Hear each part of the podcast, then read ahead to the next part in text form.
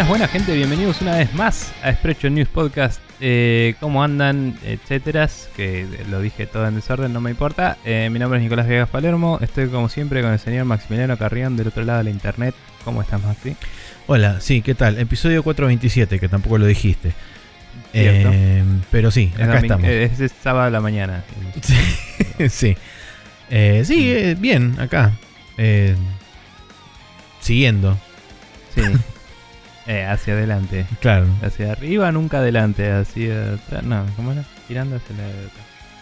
Eh, Se sí, nota que es ¿tengo sábado a la mañana. Sí, es como que. eh, No tengo tanto sueño como otras veces. Pero tampoco estoy tan despierto como otras veces. no sé si se entiende la diferencia, ¿no? Sí, sí, sí. Como. Eh, pero bueno, aparte está raro porque recién tenía un poco de frío, me puse este, este hoodie y ahora tengo calor y es como, no sé, el día está, hace sol y está estancado, pero no sé, dame un vientito, algo, ponete las pilas. Ayer me fui a dormir con frío y estaba feliz. Sí. Me fui a dormir con frío. Y ahora hace un ratito había un mosquito por acá, ya, ya empezamos mal más. Eh, no sé. Pero bueno, eh, así es la vida a veces, confusa y... y Y esotérica. Así que vamos a ignorarla por un rato y hablar de jueguito, de la cosa linda. Eh, empezando por agradecerle a ustedes, personas, por pasar, comentarnos, likearnos, compartirnos, etcétera. Entre ellos, eh, Francisco Sarmiento, Aleca Wok, Lucas eh, Mendieta del Mato, eh, que ha retornado a nuestros pagos podcastiles.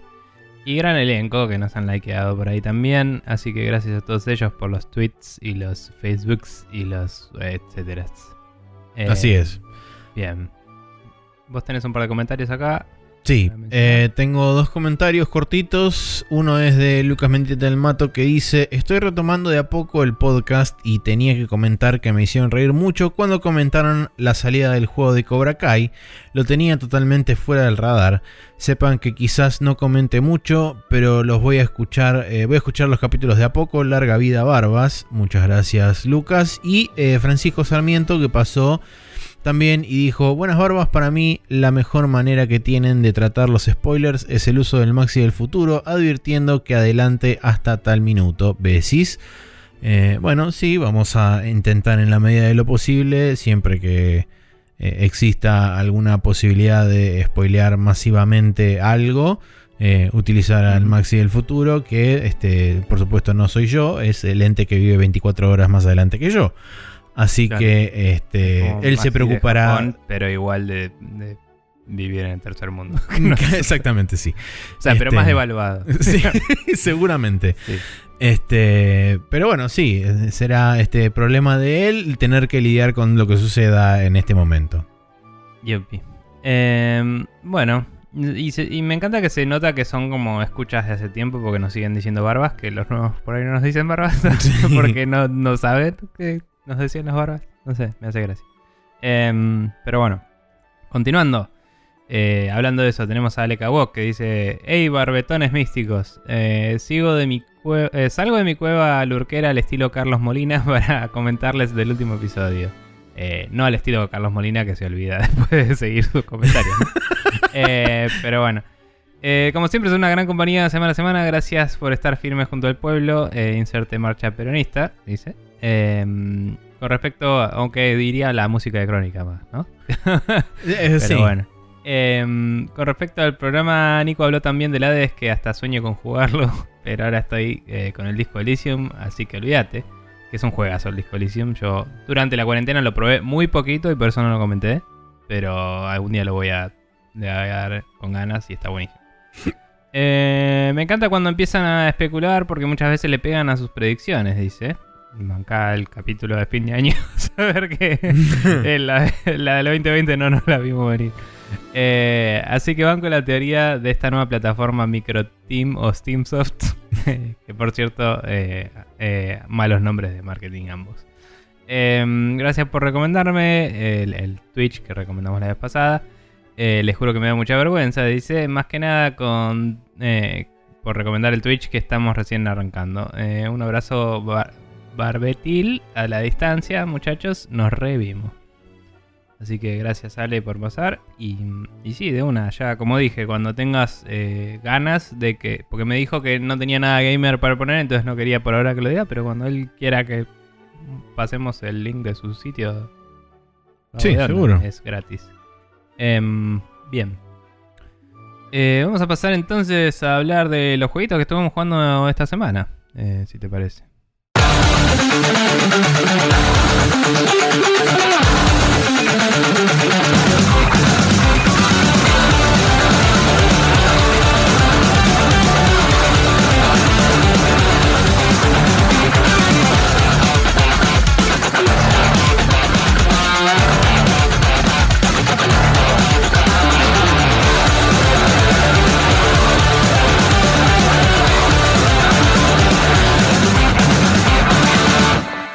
Estamos de vuelta acá en el Now Loading, donde vamos a hablar de varios juegos que estuvimos jugando esta semana, repetidos y no para nada. Eh, y nada, por ejemplo, tenemos acá eh, el demo del Hyrule Warriors Age of the Calamity. Contame, Maxi, ¿me lo compro o no me lo compro? Eh, la pregunta del siglo. Sí, la cuestión es la siguiente. Primero y principal, estamos en el uploading también llamado el Yakuza 7 Waiting Room, porque eh, está claro que todo lo que estamos jugando ahora es una excusa para llegar hasta el 10 de noviembre y empezar el Yakuza 7.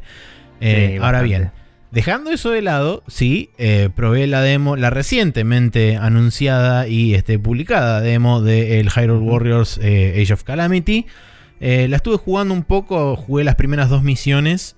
Que, vienen dentro del juego. Me llamó la atención un par de cosas. Primero y principal, creo que lo había leído así al pasar, pero digamos, eh, todo el mapa de, del Breath of the Wild está disponible y es, digamos, como una suerte de menú barra hub, donde aparentemente, o por lo menos la impresión que me dio a mí es como que agarraron secciones del mapa del Breath of the Wild y las como cerraron y las convirtieron en escenarios de este juego porque tenés como puntos particulares en todo el mapa de Hyrule que van ocurriendo las misiones de la historia de este juego, que ocurre 100 años antes, por supuesto, del Breath of the Wild.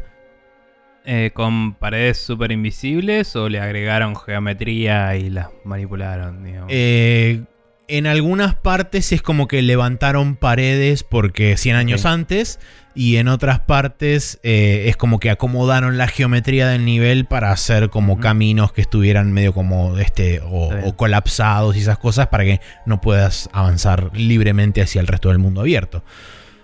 Eh, lo que eh, tenía de bueno el mapa es que ya estaba segmentado por las secciones de las torres que eran ya como mapitas irregulares. Bueno, y de hecho, no, te, no te digo que son exactamente del mismo tamaño, pero son de similar tamaño a como eran las áreas grandes donde estaban cada una de las torres.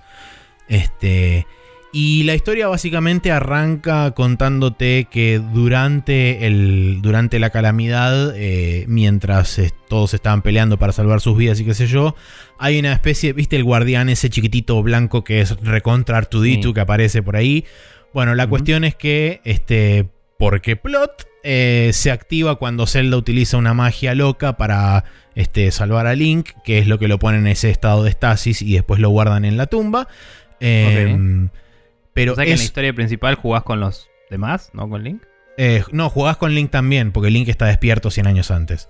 Eh, el tema es que te muestran ah, el futuro. Te muestra el, te muestra el origen de la historia del Breath of the Wild y después va para atrás. Exactamente, porque la razón por la cual va para atrás es porque cuando Zelda hace esa magia, este bichito se activa, abre un mm. portal y viaja en el tiempo para atrás. Ah. Así nomás, sin ningún tipo de vueltas. Este, esos son los primeros 15 segundos del juego. Este, O sea que a partir de ahí arrancamos este, hermoso. Pero bueno, después de eso eh, arranca la primera misión donde te muestran que eh, aparentemente la, la, profecía de Ganon es que iba a volver después de 100 años y este, todavía no había vuelto, pero se habían empezado a como remover los enemigos y qué sé yo, y como, es como hay una horda de enemigos que van a atacar el, el castillo de Hyrule. Eh, todo esto 100 años antes de el, el, Breath of the Wild. O sea, ya ahí estamos en 100 años antes. Ahora que lo pienso, no, no sé si en todo el timeline, que a, no a mucha gente le importa, ¿no? El timeline de Zelda, pero No recuerdo si en todo el timeline, pero mínimo entre el Zelda 1 y el 2 creo que pasaban 100 años también. No sé si es la típica de, oh, cada 100 años volverá a aparecer el mal. Y todas esas cosas, pero capaz que trataban de evocar eso. Puede la ser. historia del anterior y no me doy cuenta hasta este que pasa 100 años antes. Como, "Eh". Pero bueno. Este, bueno, y con respecto a, a lo que es el, el gameplay, es clásico, eh, clásico muy similar a Hyrule Warriors y muy similar, por supuesto, a Dynasty Warriors o a Samurai Warriors. Eh, tenés hordas de enemigos, eh, los cuales les pegás y matás por millones y este, cada 4 o 5 golpes mataste 50 bichos. Em, y después, además de eso, tenés eh, subobjetivos que cumplir durante las misiones. Tenés como unidades especiales, tanto aliadas como enemigas, donde vos tenés como una suerte de subjefe que funcionan similares a como funcionaban, por ejemplo, los Moblin grandes en el Breath of the Wild, que tenían cada uno su barra de vida, o los enemigos que eran, no quiero decir los Lionels, pero seguramente los Lionels aparecerán más adelante en la historia eh, y serán como una suerte de ese jefe que tiene su nombre y una barra de vida aparte de todos los demás. Eh, y tienen el mismo sistema que tenían en el Hyrule Warriors básico, donde esos enemigos especiales tienen como una suerte de defensa extra, que vos lo que tenés que hacer es romper esa defensa y una vez que quedan debilitados, utilizás un ataque especial para matarlos. Em, y el otro agregado que, que hicieron acá, que todavía no sé bien para qué sirve, salvo para completar como unas mini quests que te van apareciendo como iconos alrededor del, del- del mapa, eh, te van dropeando alimentos que puedes utilizar como ítems de curación eh, durante, el, durante la misión, que este, la vida está representada por corazones, no es una barra de vida como normalmente suele hacer en, en los demás este, Warriors. Sí. ¿Y es tipo porcentual o son cuadrantes de corazón tipo el Zelda? Son cuadrantes de corazón, son cuatro cuartos por corazón que podés ir aumentando con estas side quests, como dije, cuando vos estás en el, en el, Claro. en el world map, tenés como un iconito que representa a Link. eh, Y si vos este, tenés una cantidad de ítems, que son los drops que te van dando los enemigos este, durante la pelea, que son los mismos drops que te dan en el Breath of the Wild. Están, por Claro. ejemplo, lo- los cuernos de Moblin y todas esas cosas. Entonces, si vos tenés la cantidad necesaria para completar esa side quest, la completás.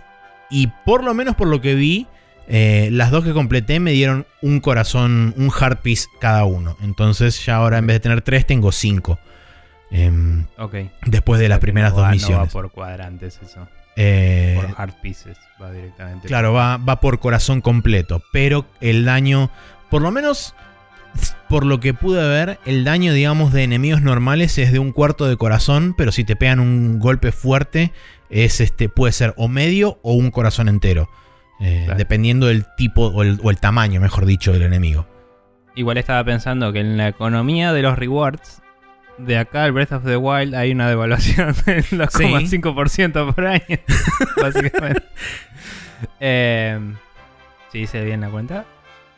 ¿2,5? ¿25%? Sí. Sí, porque sería un cuarto. Sí, está bien. Sí, sí, sí. sí. Em, bueno, nada, boludeces. Eh, nada, y, y cabe destacar para. Por ahí lo mencionamos después, pero el, el demo tiene un. O sea, vos podés pasar el save del demo al juego final. Sí, porque básicamente el- la demo es, son, es el primer, tran- el primer transcurso de las dos o tres primeras misiones del juego y te permite, como vos decías, transferir el save data al juego final eh, en Sí. caso de que es lo... práctica común en Nintendo y sus partners directos, eso hoy en día. En muchos casos sí. Eh. Ahora no, no tengo en la memoria exactamente muchos de los otros ejemplos, pero sé, Sé que, hay un par de ejemplos. Sé que mínimo había pasado con el Xenoblade 2, creo. No sé si el Xenoblade 1 Remaster Whatever también. eh, y alguno más. Ahora. Bueno, esa es una discusión aparte. Yo sigo medio desencantado de los demos y medio como que estoy viendo opiniones de gente que respeto y ahí decido si me compro el juego o no y me alcanza. pero. Pero está bueno, es la mejor forma de hacerlo, me Sí. parece. Si vas a tener el primer nivel como demo, me parece que es lo mejor. Eh, Y después, otra de las cosas que también en este juego se nota que se distancia bastante, y creo que esto también eh, se podría o, o se puede llegar a apreciar en el, en el juego que hicieron de Persona, que si bien todavía no está lanzado oficialmente en Occidente, eh, Koei Tecmo hizo el Persona 5 eh, Scramble, Sí. que está basado en la franquicia de Persona 5, pero si, alguno, si, si alguna vez vieron videos de gameplay del Persona 5 Scramble, tiene cosas muy similares a este juego en el sentido de que está bastante más entreverado narrativa y gameplay que en la normalidad de cualquiera de los otros juegos de Dynasty Warriors o de, las franquicias propietarias de Koei Tecmo. Es como que eh, se tomaron un poco más de laburo de hacerlo más similar o de traer un poco más... Más scripteado. eh. No, no, no tanto más scripteado, sino más el hecho de, eh, de in- entremezclar un poco más de narrativa dentro de las mismas misiones, porque eh, en varios momentos durante la primera misión eh, te cortan, digamos, el flujo natural de- del gameplay para mostrarte una cinemática de algo particular que pasa y los personajes entablan un pequeño diálogo y después de eso es como que continúa la misión. Eh, Claro. Cosa Sí, que no es normal que ocurra. pasaba. Eh, o sea, obvio que no es normal que ocurra en, en los juegos de Warriors, pero digamos, es el approach del Breath of the Wild de te encontrás al viejo y de golpe corta, te habla el viejo y de golpe toma Sí. manzana, lo que sea. Y, en, Eh. y por último, en lo que respecta a los aspectos visuales del juego, es, es básicamente jugar al Breath of the Wild, pero con otro ritmo. Es un ritmo mucho más rápido, más frenético, tiene mucho más acción, por supuesto. Eh, La pregunta del siglo igual, ¿podés trepar o no podés trepar? No, Entonces no es igual. bueno, es igual No, no, visualmente. no, no, a no lo digo como. Es como. Me pregunto si a alguien le molestará, porque lo pensé cuando estábamos hablando al principio sobre el mapa y cómo lo seccionaron. Y es como, ah, pero si hay paredes, las podrías trepar en el Breath of the Wild, que acá claramente no vas a poder. Y digo, alguien va a tener un dis- una disociación cerebral que le va a romper la cara, me parece. Sí, puede ser. Pero- Eh, admito igualmente, admito que no probé más allá de acercarme a una pared y apretar para arriba. Porque de hecho Ah, quise... bien. Este, quise apretar. sal- O sea, es, tiene, tiene un poco de eso de que, como es tan parecido a otro juego, se te, sobre, este, se te sobreponen medio los. Sí, la los memoria muscular. la memoria muscular y fue como me acerqué a un lugar y quise saltar, apreté A y el chabón este saltó para el costado porque el, el- perdón, B, es el dodge. este, porque básicamente el B es el dodge, entonces con el, con el B te, te saltás para los costados y puedes hacer rolls y qué sé yo, entonces fue como, wait, no, pará, ¿qué hizo? ¿Por qué hizo eso? Este, ¿En el Breath of the Wild se saltaba con el B? No me acuerdo. Creo que sí, no, ahora no me acuerdo, pero ponele, n- no sé. Eh, pero bueno, en fin, eh, visualmente es extremadamente similar, eh, salvo como dije que la acción es mucho más frenética, mucho más rápida, el movimiento de Link es mucho más rápido y ágil, y las armas no se rompen y te dropean 72 millones de armas, este, por lo menos por lo, por lo poco que jugué ahora, tenés fácil, después de terminar la primera misión tenía como fácil 6 tipos de armas diferentes para elegir, eh, que eran todas diferentes variantes de espadas que tienen Claro. cada una tiene un, tenía un bonus diferente. Hay algunos que te, te- tenían, por ejemplo, más 5% de Monster Part Drop. Hay otro que daba más 3% de experiencia. Hay otro que daba este, que te llenaba la barra especial un 10% más rápido. Entonces, como que hay varias armas que por ahí eran iguales. Eran tipo la Soldier Sword, ponele. Pero cada una tenía un bonus diferente. Sí, hay varias de esas cosas que estaban en el Breath of the Wild que eran. La excusa era medio narrativa. Y se supone que creo que el tema de la durabilidad de las armas y eso era que la calamidad había llegado. Y es como, bueno, la guerra se acabó y eran todas armas viejas, ponele. Eh, más allá de que igual algunas armas eran de enemigos que hipotéticamente las habían armado en los últimos. No 100 años. Em, pero. O estaban hechas de hueso, etcétera. Pero. Pero digo, entiendo que esa mecánica la saquen. Me parece raro porque podrían haber buscado una vuelta. Sobre todo si me decís que hay muchos drops. Es como que podría obligarte a hacer el ciclo de ir rotando de arma. Yo Que en el Breath of the Wild eh, hay gente que le molestó todo el juego entero. Pero cuando entras en ese ciclo es como que decís, bueno, la tiro a la mierda y agarro la siguiente. Y es como que ese es el juego. Eh, Sí. Eh, a mí personalmente la experiencia que me pasaba en el Breath of the Wild es cuando agarraba un arma buena, no la usaba porque no quería que se me rompiera. Entonces siempre usaba armas de mierda. Claro, yo creo que fue cuando... O sea, lo, lo debería me debería haber dado cuenta mucho antes, pero creo que fue cuando terminé la última bestia que empecé a grindear el mapa para agarrar todo, para tipo ganarle a todos los Lionels porque me pintó. Hmm. Ahí me di cuenta de, claro, o sea, en realidad la gracia de este juego, como supongo que quieren los designers que lo juegues, es usar el arma hasta que se rompa y agarrar la siguiente. Y si sos bueno jugando, eso te va a alcanzar. Pues llegaba un momento que se me rompía mi arma de dos manos que escupe fuego Yuppie y la, la, la Flame Sword, ¿viste? Sí. Y, y de golpe me cruzaba con, no sé, el primer lagarto cualquiera que veía por ahí y me agarraba su espada boomerang y la tiraba como boomerang y cuando se rompía agarraba un palo y se lo partía por acá y así me sentía re MacGyver, tipo usando lo que venga y estaba re bueno el flujo ahí cuando ya entras en esa del todo, digamos. Pero tenés que entrar en esa del todo, es un... Es un tenés que estar en el mindset del juego para que eso te satisfaga, si no te va a chocar, digamos. Sí, obvio. Eh, pero sí. A mí, me- por lo Ah. menos en este juego, me da la impresión de que la cantidad de drops que te dan de armas tiene que ver más con cómo funcionan los sistemas de evolución de las armas dentro Mm. de este tipo de juegos, donde vos podés Ah, fusionar distintas armas y cargarle las habilidades a esas armas. Después se te van eventualmente habilitando cada vez más slots de habilidades, entonces puedes ponerle múltiples habilidades a una arma en particular.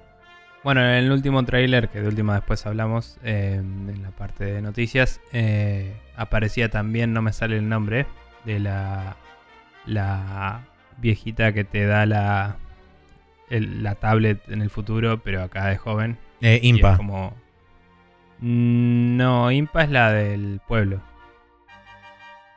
y- Sí, La del Ca- Cacarico Village es Impa. claro. La hermana de Impa creo que era. O no, la que te da la tablet, que tiene anteojos, tiene unos goggles arriba. Ah, no ¿Es me la hermana de. Impa? No me acuerdo, pero era como, ah, mi prima, lo que sea. Y era como en, en, en la villa Jateno. Ah, En sí, el, en sí, el sí. faro. Pero no. Bueno, aparece ella en el trailer, si lo viste, no sé si lo viste. Eh, sí, Pero- parece de joven también. Entonces como que ella es medio tinkerer y creo que aparecía el maestro de ella, que anda a saber quién carajo es. Eh, entonces es como, bueno, seguramente habrá como una parte de, no sé si crafting, pero de, de, de tableting. es probable, Y, y bueno, no sé, nada, le, le tengo ganas. Y, y la pasaste bien, digamos. Eh, Sí, es entretenido. Igualmente, como siempre ocurre con este tipo de juegos, eh, ya me pasó con el primer Hyrule Warriors, eh, suele pasarme que grindeo hasta cierto punto y después de cierto punto es como que me aburren y me cansan, me sacan el interés y no, no los termino ganando nunca. Así que muy Hay que ver probablemente... si, si la este- inyección de la historia en el medio se vuelve suficiente incentivo. Eh, sí, habrá que ver. Este, quiero seguir jugando la demo, eh, a ver hasta dónde llega, porque solamente, como dije, jugué la primera y la segunda misión. eh, y una vez que termine la, la demo, veré a ver hasta dónde, hasta dónde te muestran y, y si eso me, me termina de convencer. Por el momento, simplemente es una demo interesante de algo que potencialmente puede ser entretenido, pero que no me termina de llamar. Y perdón, hasta ahora, está bien que solo jugaste un par de misiones, pero hasta ahora solo Link tenés jugable en el No, eh, ¿no? en, la en la primera misión te introducen a Impa. eh, y e Impa justamente es la que trae la tableta esa loca. Y medio como que accidente sucede y Link termina con la tableta. eh, porque así funcionan las cosas. Y la tableta esa es la que activa el guardiancito este chiquitito. Que después de la más o menos mitad de la primera misión te empieza a seguir. No hace nada por ahora, pero simplemente te sigue a todos lados. Em, y este. Vos podés swapear entre personajes en tiempo real en cualquier momento del- de la misión. eh, entre los personajes que tenés, digamos, activos. En la primera misión es Impa y Link. eh, en la segunda también es Impa y Link. Eh, y son, la verdad que, bueno, para la gente que haya visto los trailers de, de distintos gameplays de cada uno de los personajes, sabrán. pero Impa es muy diferente de controlar que Link, funciona de una manera totalmente diferente. eh, y eso es Y también... es más tipo crowd control, ¿no? Y Sí, eh, es medio una mezcla entre magia y ninja. Es una suerte de ninja mágico. Em, Claro. Eh, y la verdad que está, está muy bueno porque, como decís vos, tiene muchas habilidades. En realidad, Link también tiene bastantes habilidades de crowd control, pero Mm. es como que los movimientos de Link por ahí brillan un Pero no a poquito más. digamos. Claro, brillan un poquito más inclusive cuando estás uno a uno con los, como decía antes, como los, con los subjefes estos. Eh, mientras que Impa vas al medio del quilombo y empiezas a revolear cosas, papelitos de colores que se prenden fuego y esas boludeces y explota la gente y es todo feliz. Eh, así que bueno, eso es la demo del Hyrule Warriors Age of Calamity. Sale creo que el 19 o 17. Eh, Eh, pero andaba por ahí. eh, eh, no sé si no era el 10. No sé. Es mi respuesta final y absoluta. ahora me voy a que- fijar. Creo que eran un par de semanas desde ahora, así que me parece que es más Sí, por el 9 eso. o el 10. eh, porque ya estamos en noviembre, cabe aclarar. Eh, Claro, pero por eso digo, no me parece que era el 9 o el 10, no era el 17, ni idea. El 20 de Eh, noviembre. ¿Viste? Tal cual. Igualito. Eh, así que nada. Bien. eh, bueno, yo jugué, hablando del Zelda, eh, jugué más al Zelda 1. Pasé el quinto dungeon. Para lo cual grindeé un rato largo y todo lo que grindeé fue al pedo porque me moría y perdía las cosas, básicamente. Em, pero sí conseguí rupias y con esas rupias me compré pociones de vida y con eso pude pasar una parte que era una patada en la verga que em, no me acuerdo si mencioné la vez pasada. Hay unos viejitos en el mapa típico viejito It's dangerous to go alone em, Sí. que te dan para elegir un corazón o una poción de curación de dos usos. Y como un boludo, una vez por no saber qué eran, eh, elegí la poción. Entonces tenía un corazón menos de lo que podía tener. Y uno diría, ah, bueno, un corazón menos. Pero no, porque un corazón menos significa que no podía agarrar la Magical Sword, porque aparentemente esa bullshit de que necesitas una cantidad de corazones para tener la Viene Master Sword viene del 1. y es como la concha de tu madre. Y encima en el 1 eran 12 corazones, no 13. Así que no sé por qué en Breath of the Wild encima te pedían uno más. Porque de evaluación. Eh, Tal vez. No importa. El punto es que. eh, no, o sea, podría haber tenido una espada que pegaba el doble de lo que pegaba la mía. eh, También conocido como el cuádruple de lo que pega la primera. y no la tenía. Entonces, los enemigos me costaban bastante. Y además, al- algunos enemigos son in- tipo como que directamente no les haces daño con tu espada. Ah, mira qué Eh, bien. que con la otra creo que sí. O sea, algunos como que están gateados. Es como a estos no les hace daño. Te hace ruidito de pegarle a la pared, digamos. Y después cuando pasas a la siguiente creo que sí. eh, no solo le pega, sino que le pega el doble que el daño base. Em, que creo que ya me había pasado cuando cambié el anterior y ahora la Magical es como que le puedo pegar a todo. Inclusive a Ganon en teoría, ¿no? Eh, cuestión que... em, nada. eh, hay una parte donde había un montón de caballeros que ya me había enfrentado en el, en el mapa anterior, en, el ROM justo anterior al boss. Hay una bocha de knights, que los knights tienen un escudo, entonces si les pegas de frente, eh, te deflectan. Y sus patrones son erráticos y no, no para nada coordinados. Entonces es súper difícil saber si pegarles de costado o de atrás, porque a veces les vas a pegar de costado, giran y te vienen y te apuñalan. Porque a diferencia de vos no hacen un swing, tipo van con el escudo y caminando hacia adelante te pegan. digamos. Está muy Eh, bien. Entonces es una verga, básicamente. Y, mm, y nada, y era una habitación llena de esos. Lo- la pasé después de muchas vueltas con usando bombas, todo, que tuve que ir a grandear bombas, toda la bola. Bajo una escalera, subo la escalera, aparezco del otro lado, abro una puerta y hay como muchos más knights. Y es como la concha de mi vida. Ahí está. Y ahí es donde, bueno, tuve que comprar la poción, entonces con la poción pude curarme. Pasé esos nights, agarré la flauta y con la flauta pude hacer vulnerable al boss final del mapa, que no, lo podía, no le podía pegar. Eh, y había una pista que me había costado un huevo leer y me ayudó Rorro Sistaro que entendió que unos katakana eran japonés y no inglés. y tipo, ah, claro. Y, y decía algo del sonido le jode al boss, básicamente. Y era como, ah, bueno, necesita la flauta. Bien. Eh, cuestión que después de muchas vueltas obtuve la flauta, fui, toqué la flauta enfrente del boss, el boss se volvió vulnerable, lo hice pija en un par de swings. Todo esto con la espada, eh, la segunda espada todavía, ¿no? Sí. No había subido porque no tenía el corazón ese. Pero bueno, es una habitación donde está el boss que se mueve nada más y hay cuatro estatuas que te tiran bolitas de fuego eh, que creo que las podía bloquear con escudo ahora que lo pienso esas. Pero bueno, si te pegan, te pegan bastante. Em, y nada, zafé de pedo y gané. Podría haberme muerto y tiraba toda la mierda. Em, agarré la siguiente cacho, el siguiente cacho de Trifuerza, que ya van 5. Y después eh, fui y agarré. Tipo, lo primero que hice fue ir a buscar la Magical Sword. Porque me agarré el cacho de corazón del mapa. O sea, el corazón del mapa. Y con eso ya tenía suficiente.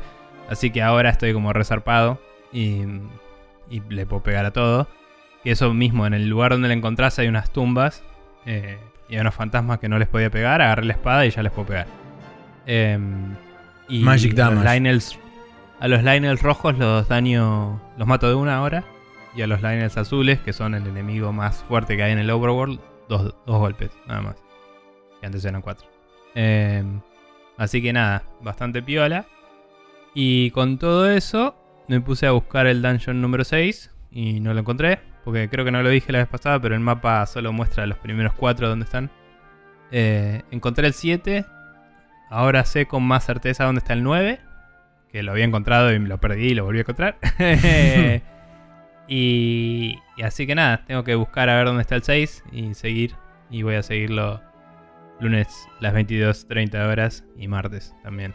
Voy a jugar eh, lunes y martes hasta que lo termine. Em, así que eso estuve jugando en el Zelda.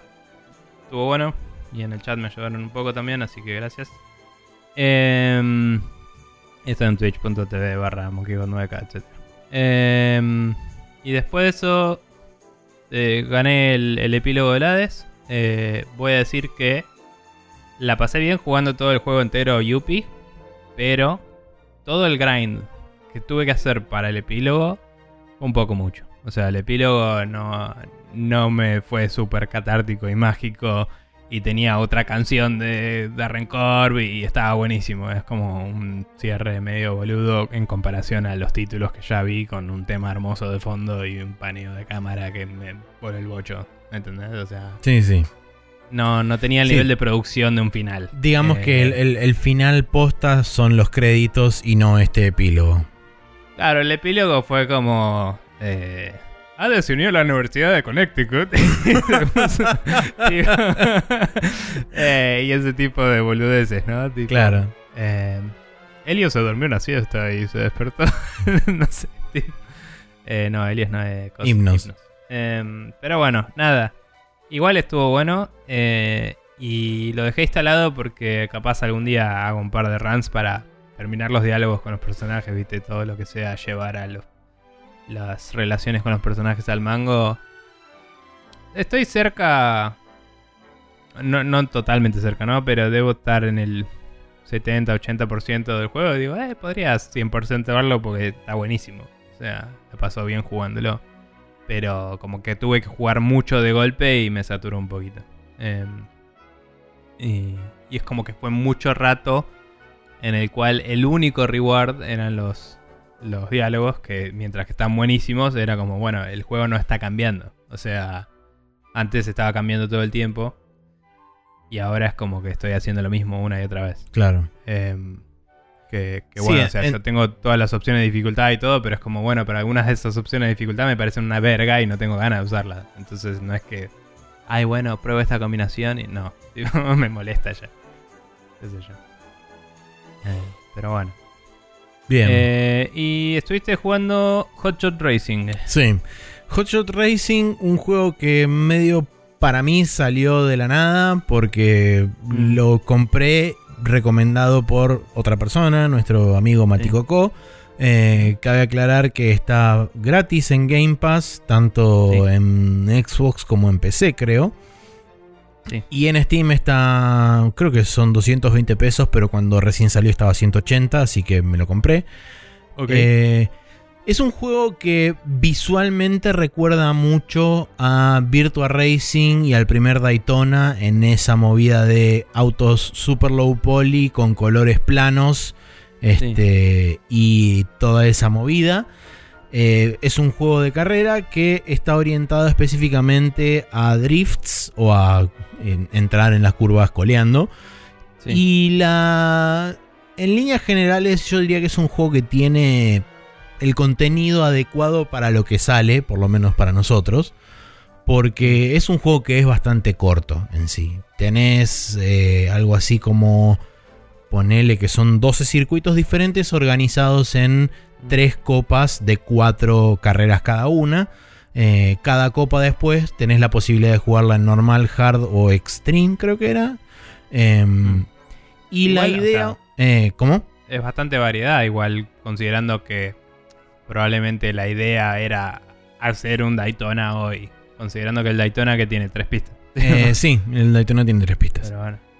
Creo que la versión de la versión hogareña tenía cuatro, porque había una, una, segunda intermedia que no estaba en el arcade. Pero bueno, eh, en, este, en este sentido, o sea, sí tiene bastante contenido. De hecho, después tenés todo un, sistema de customización para los cuatro autos que puedes elegir. Y después tenés varios pilotos. Que creo que los pilotos no afectan en nada en particular a los autos, sino que son simplemente flavor para que te sientas representado de alguna forma.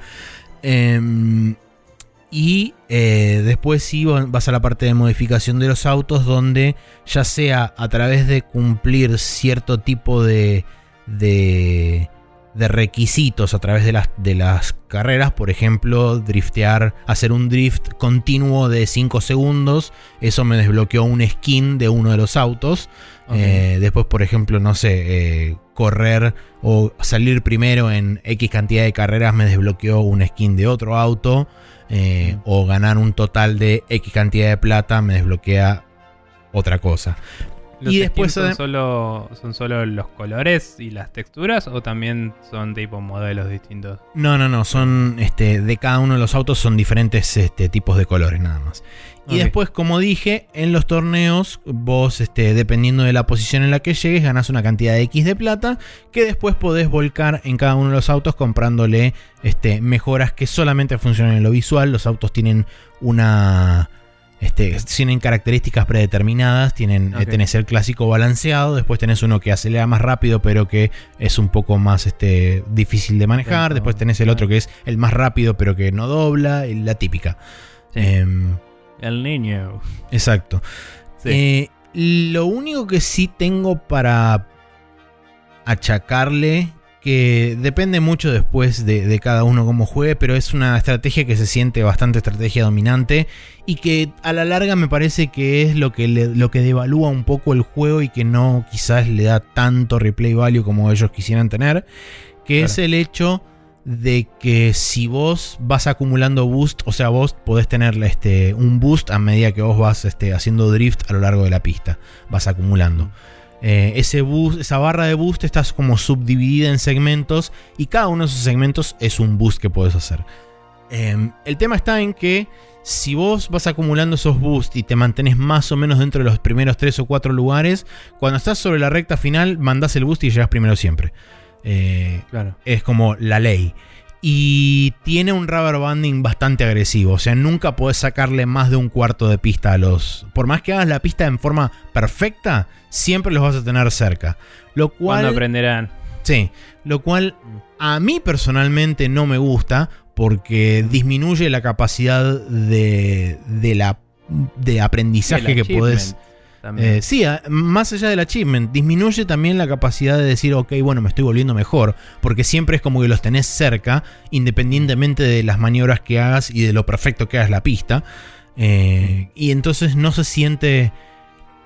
No se siente que estás recompensando la habilidad del, jugador, sino que lo estás castigando por el simple hecho de este, correr. Entonces, en ese sentido, esa es, digamos, mi, queja principal del juego. Mm. Sí, la verdad es que el rubber banding a mí tampoco me copa una mierda. O sea, ponele que en el Mario Kart tiene más sentido porque. Igualmente, hay rubber banding y rubber banding. El rubber banding del Mario Kart a mí no me disgusta tanto. Me disgusta Claro. este tipo de rubber banding que es tan agresivo, donde vos no podés estar más de 10 segundos en la punta porque ya al toque te la sacan y estás tipo constantemente tenés que estar luchando y, y encima para colmo la IA, por lo menos en normal, también es bastante agresiva, tipo te tiran el auto, te pegan y te sacan Claro. de la pista, o sea, son bastante sucios. Hay que ver si es agresiva o si no está programada para, para Puede ser. cuidarse de los choques, digamos. Eh, y solo maneja. Em, pero lo que iba es que en un juego de carreras. O sea, no sé. En el Mario Kart. Me parece que si hay algún tipo de rubber banding en el multiplayer debe ser. O sea. Nulo o debe ser muy específico de tipo, bueno, si alguien está demasiado separado de los demás, podés rubber bandear, pero si no se nota zarpado. O sea, no, no podrías. En el multiplayer me Sí. parece que no hay tanto rubber banding, sino que lo que hacen es tocar las, este, las probabilidades de los ítems. Es como que a los que están más Mm. atrás le dan ítems más Sí, sí. copados y a los que están más adelante le dan ítems más chotos. En el single también hacen eso. en- Eh, sí, pero me pero parece puede ser que que en el multiplayer sea más. heavy. en el multiplayer está amplificado todavía más. A lo que voy es que el rubber banding no es una técnica que se usa en multiplayer en general. No, No. sé si alguien lo hace, tipo, bueno, si alguien está muy adelante, le spawneo un auto y no importa dónde salió, pero sería muy forro porque le está sacando la posición a otro. Em, pero realmente, eh, fuera de juegos tipo el Mario Kart, que son más, digamos, de sobre justamente sacar de la pista al otro Mm. para poder avanzar que sobre la carrera en sí hasta cierto punto. Eh, no me gusta porque es como, como vos decís, el- la sensación de achievement, también como que poder cagarla, o sea, si yo voy primero con un rato de distancia, debería poder cagarla un poco y recuperarme sin problema también. Sí, Eh, por supuesto. me- entonces es como que perdés. eh, eh, no, no importa tanto, entre comillas, el realismo, pero sí la verosimilitud. digamos. Eh, Estoy de acuerdo. Me parece una verga. Y sobre lo del boost, ¿no hay ningún modo que no use el boost? Eh, no vi, la verdad que... Porque eso por ahí sería interesante, porque es como que yo pensaba que iba a ser más tipo Daytona, pero me decís que hay una mecánica de boost y es como, eh, no sé si me interesa tanto ahora. Digo, que el Daytona no tenía rubber band. tampoco. eh, no, el ¿Cuándo- Daytona no tenía solo? rubber banding. Cuando solo no tenía tampoco, por eso. Em, pero bueno, qué sé yo. Yo sigo esperando un juego que sea como el Daytona para PC, tipo. Y no, no, no lo veo. Y, y cuando digo que sea como el Daytona, quiero decir El Daytona en PC.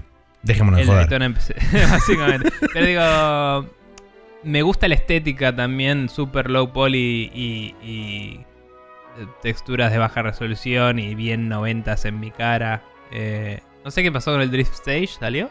Todavía no salió. Quedó en un limbo ese. No sé, hace meses o te diría casi ya años que no tengo Años. ningún update de Kickstarter al respecto, así que... Ni idea, pero es como que eso fue lo más parecido que vi. Y, y no es igual tampoco, porque tenía otro enfoque. Em, así que nada, qué sé yo. Maybe someday. Pero digo, ni siquiera me gustó mucho lo que vi del Daytona 3, que es el más reciente. Sí. El 2 no lo jugué nunca. El así 2 que está no sé qué bueno. El 2 sigue teniendo mucho del primero, pero le agregaron la mecánica de drift donde... O sea, perfeccionaron un poco más la mecánica de drift que ya existía en el primero, pero era bastante rudimentaria. Em, y en el 3 para mí se fueron de mamo porque se fueron más para el lado, un poco más para el lado del realismo, sacándole bastante de lo arcade que tenía. Eh, Y el modelo de daño era como que te afectaba la dirección y ese tipo de cosas. Y a mí Shine me dejó de gustar. Eh, Mm. Pero por lo menos de lo que jugué yo del Daytona 2 en arcade, eh, era muy similar al Daytona 1, pero con mejores visuales y con un poquitito más de ese tema del drift y qué sé yo, Mm, que lo, lo hacía diferente. está bien. Pero bueno, eh, para mí, en mi opinión, el, el Daytona es un juego que, particularmente la parte visual, no se beneficia con mejor fi- fidelidad gráfica. No. A mí me gusta que se vea como un videojuego. tipo, O sea, si veo hoy me sacan Daytona 4 y se ve como el Forza, no me interesa. Tipo, me voy a jugar el Forza para eso. Claro, tal cual, sí, no sí. sea el mismo juego, digo. Porque quiero que, no sé, que se vea. no sé qué es lo que quiero. Quiero el Daytona 1, me parece. Y quiero estar ahí. ¿Querés el Daytona en PC? Como te dije. Y bueno, todo eso. Eh, pero bueno. Nada. eh, me he adquirido un Oculus Quest 2. Eh, y estuve haciendo VR cosas esta semana un poco. Bien. eh, así que nada, me llegó medio tarde el miércoles, así que tampoco tuve tanto tiempo con eso. Pero probé varias cosas. El Oculus Quest 2 es el tercer standalone de Oculus. Eh, primero salió el Gear VR, después el Quest y ahora el Quest 2.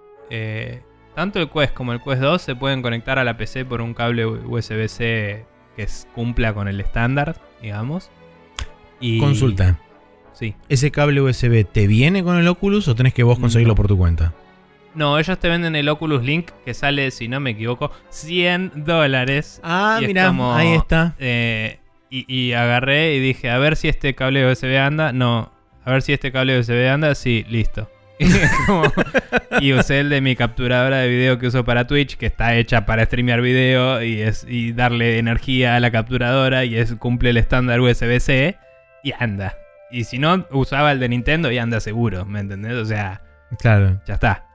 Eh, pero bueno, con ese cable puedes enchufarlo, bajarte el, el software que usarías para un Oculus Rift o un Rift S para PC y usarlo como si fuera un Rift.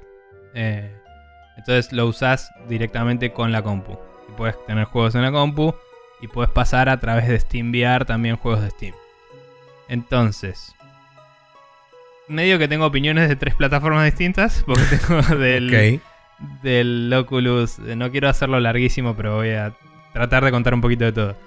El Oculus Quest, como viene, anda súper bien. Registra tu ambiente, tiene inside out tracking. Es medio ridículo porque marcas un área de juego en el piso y es como te la traquea perfecto. Y es como si te salís de ahí, te avisas. Como que cuando te acercas a la pared se prende para que digas, che, te la vas a dar contra la ventana o algo, guarda. Eh, Vos lo marcás en el piso dibujando con una línea. Esa línea puede ser irregular, puedes hacer una, una, una- armar una cosa medio ovoide o lo que quieras. Ajá. Eh, supongo que tiene que ser eh, cóncava y no convexa. Por cuestiones de colisiones debería ser más óptimo, pero bueno, eso es- no importa. Em, pero hice una forma medio irregular porque moví unos muebles y eso y no sé, la esquina del sillón, boludeces, es como que lo hice más o menos y andaba joya. Em, y anda súper bien, traquea súper bien. Hasta ahora siempre lo hice con la persiana cerrada, que a veces la luz del sol puede joder. Porque, principalmente porque lo hice de noche. Algún día voy a probar de día y veré si jode o no. Eh, y me sorprendió que si al otro día, tipo, me ponía acá en la compu y prendía el Oculus, miraba para mi derecha y estaba el área de juego que había marcado el otro día en otro lado de mi living, ¿me entendés? Ok. O sea, como que al toque mapeó todo mi living y sabe dónde están las cosas. No sé qué onda. O sea, más allá de que probablemente en muchos estratos esto es creepy, me fascinó el nivel de wow, de, de machine learning y todas esas cosas, ¿no? Eh, como que zarpado eso. Eh, nada, me parece que estaría bueno que sea un poco más inmediato el, el, che, quiero cambiar el área de juego de lo que es, pero con un par de botones puedes decirle, no, ¿sabes qué? Me senté y ahora voy a jugar sentado. Entonces te marca un área mucho más chica, redonda, alrededor tuyo. Y vos la ajustás, es como, no sé, te pones en el asiento, te tirás la espalda para atrás o para adelante, como vos quieras, y le decís, este es el área que quiero jugar, y es como que desde tu cabeza es un círculo, digamos, ¿no? Em, y ahí como que puedes jugar sentado y hay otros tipos de juegos que se prestan más para eso. Eh, porque el paradigma del Quest es estar sin enchufe, por estándar. Los juegos nativos que vienen, las, plata- las cosas que vienen con la plataforma, que son tipo demos boludas, Mm. eh, están más pensadas para caminar un poco y como moverte en un espacio. Eh, los que se usan con el Oculus Rift y con SteamVR son mucho más pensados para sentarse. Y hay un poco de disociación cuando pasas de uno al otro que me costaba un poco el no ponerme a caminar y usar la palanca un poco más, digamos. Em, pero te acostumbras y lo manejas. Igual está bueno hacerlo lejos de todo mueble porque ya tuve mi primera lesión ayer y tiré tipo a la mierda este termo de metal que estás viendo en este momento. Sí. De 500 eh, mililitros directo encima de mi pie. Y ahora tengo una curita en mi dedo gordo. Eh, y tuve que tomar algo para, eh, por las dudas, desinflamante, porque dije esto va a terminar mal. Pero no, no tuve una lastimación. Una lastimación. Una lastimadura grave, pero sí como que me, dolió y tengo un moretón. Em, pero bueno, hay digress. Cuestión que probé varias cosas y las interfaces de estas tres plataformas entre sí andan más o menos. Eh, y una cosa que cabe destacar es que hay un. Hay un coso que se llama Virtual, Virtual Desktop que salió con el primer Rift. Sí. Que te deja usar tipo así, medio flashear un poco. Minority Report. Em, sí, digamos que Minority Report y tenés como todos. Puedes poner la pantalla de tu desktop enfrente tuyo y que mida 7 kilómetros y flashear. Em, y eso está nativo para PC, que lo usas con el cable, pero salió para el Quest eh, streameando por Wi-Fi y tiene una latencia súper baja y puedes jugar con eso. Entonces eso te previene el tema del cable y bastantes kilombitos de cable que el pairing, viste, del device no es ideal. Hay que saber que, uy, por ahí tengo que eyectar el device, sacarlo, abrir Oculus, ahí a poner sincronizar, ahí conectarlo de nuevo, ¿viste? Y como que encontrarle la vuelta hasta que lo agarra. Es medio engorroso el proceso.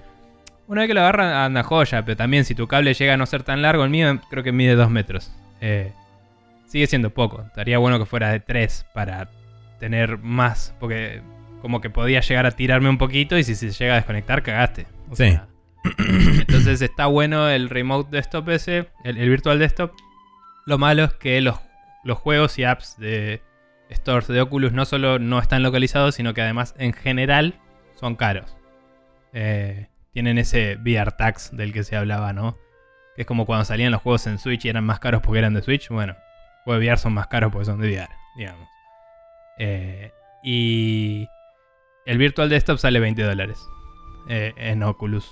lo puedes comprar en el Rift como un, o sea, si te lo compras en el Rift, no sirve para el Quest, porque es otro cliente y es otra store, que también me parece una verga a nivel Oculus. Claro. Eh, está bien que el, developer podría haber publicado dos versiones distintas del coso igual, si quiere, ¿no?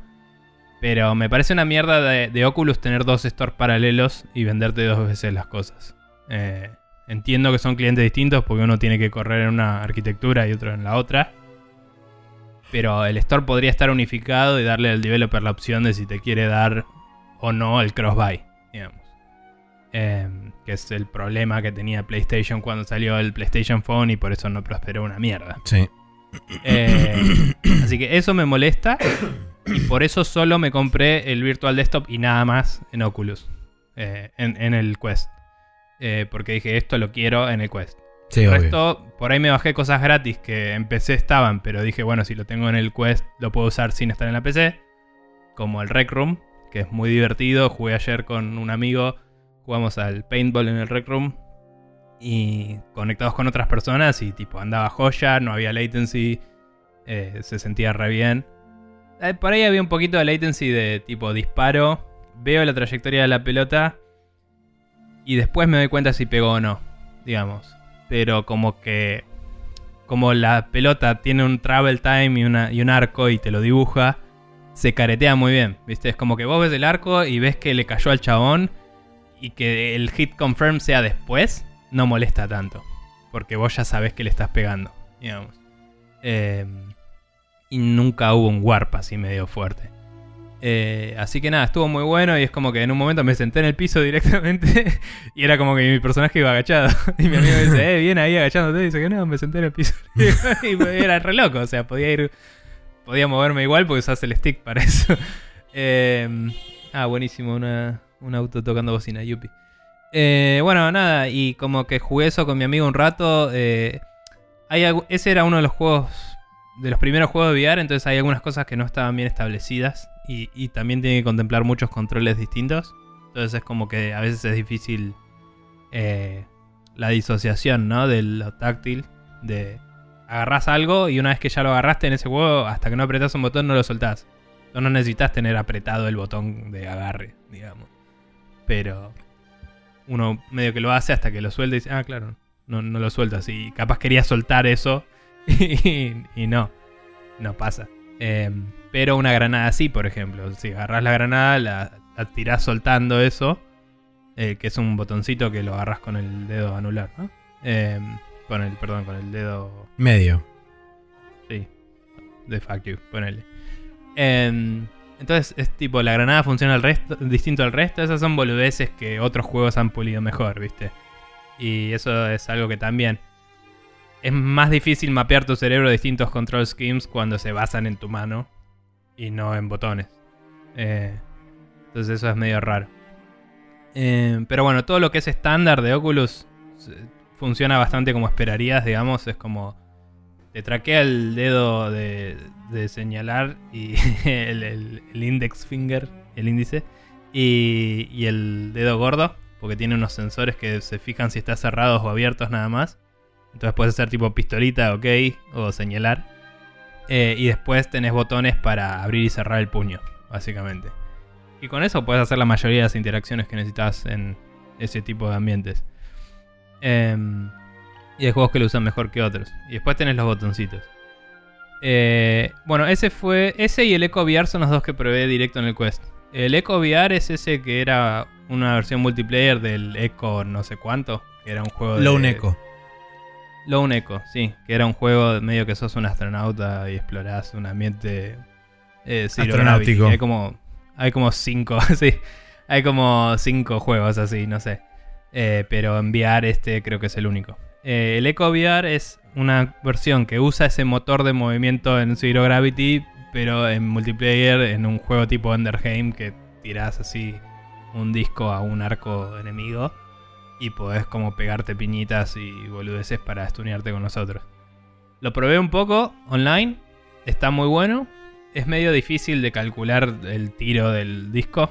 Es como que no, no terminás de entender la física entre no tener gravedad y ser un disco y, tipo y no saber bien cuándo soltarlo, viste, es medio extraño. Em, pero fuera de eso, eh, la verdad que anda muy bien y, la forma de propulsión y todo que tiene está muy buena porque tenés como unos propulsorcitos que van desde tu muñeca, entonces vos girás las manos y con eso te dirigís. Y después, además, puedes agarrarte del ambiente y tirar hacia atrás y vas como arrastrándote como si estuvieras eh, escalando, digamos. Eh, entonces, tocas el techo y lo, lo sostenés y mueves tu mano para atrás y te propeles hacia adelante, por ejemplo. No sé si se entiende para el escucha, pero bueno, a vos te estoy haciendo señas. Eh, y la verdad que estuvo muy interesante la interacción y fue, ah, bueno, si lo juego con amigos debe estar bueno, así fue interesante como prueba. Eso es gratis de Oculus y por eso lo bajé básicamente, pues sabía que tenía mucho laburo atrás. Eh, y después de eso jugué cosas en la PC, eh, muy poquitas de hecho por ahora.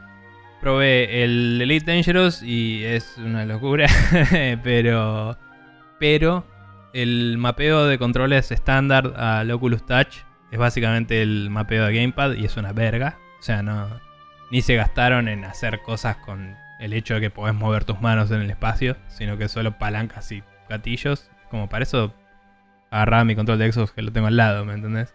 Sí, obvio. Y, y la verdad que me pareció una verga eh, el control. Entonces, como que salí y dije, bueno, otro día lo pruebo con mouse y teclado en VR. Y flasheé un rato. Em, y después de eso. Pero bueno, nada, increíble. O sea, salí de la. De la base espacial en la que estaba. Ni me acuerdo dónde mierda estaba, qué estaba haciendo cuando lo jugué la última vez.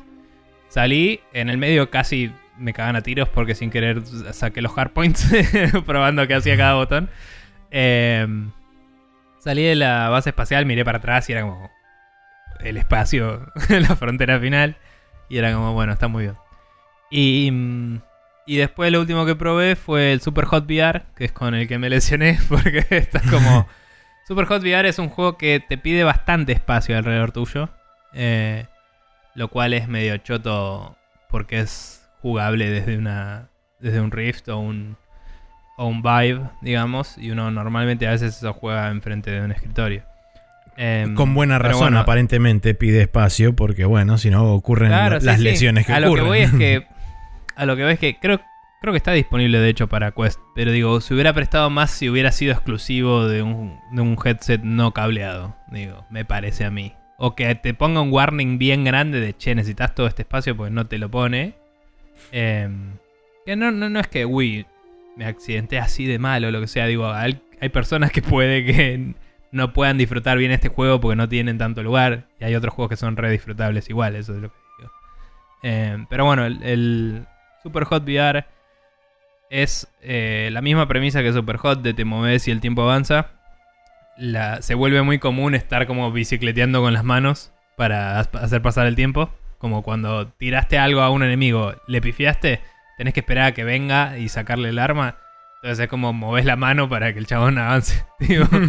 Eh, y, y se vuelve muy interesante porque es como que es Super Matrix mucho más que el Super Hot estándar. Es como que puedes esquivar el golpe del enemigo y, y como pegarle desde abajo y hacerte re el, el, Kung Fu flasheando.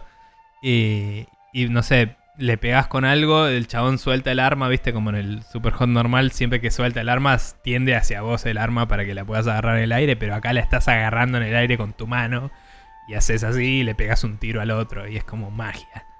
Se siente increíble ese juego. Ya lo había probado una vez en el, en el quest de, de mi Carmona, amigo nuestro.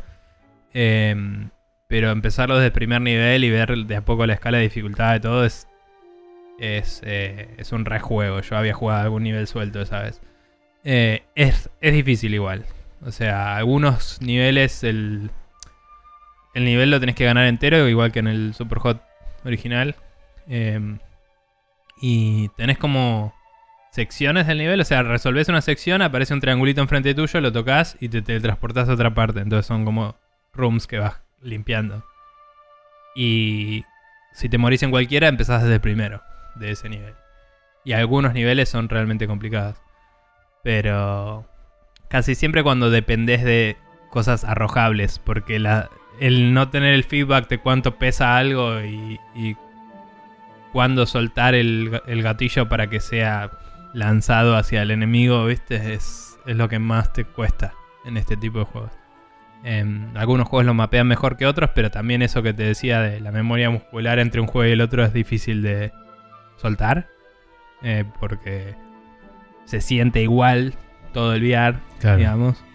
Entonces es como que la disociación es mucho más fuerte que en un juego que ya tenés una abstracción de, ah, tengo un control en la mano.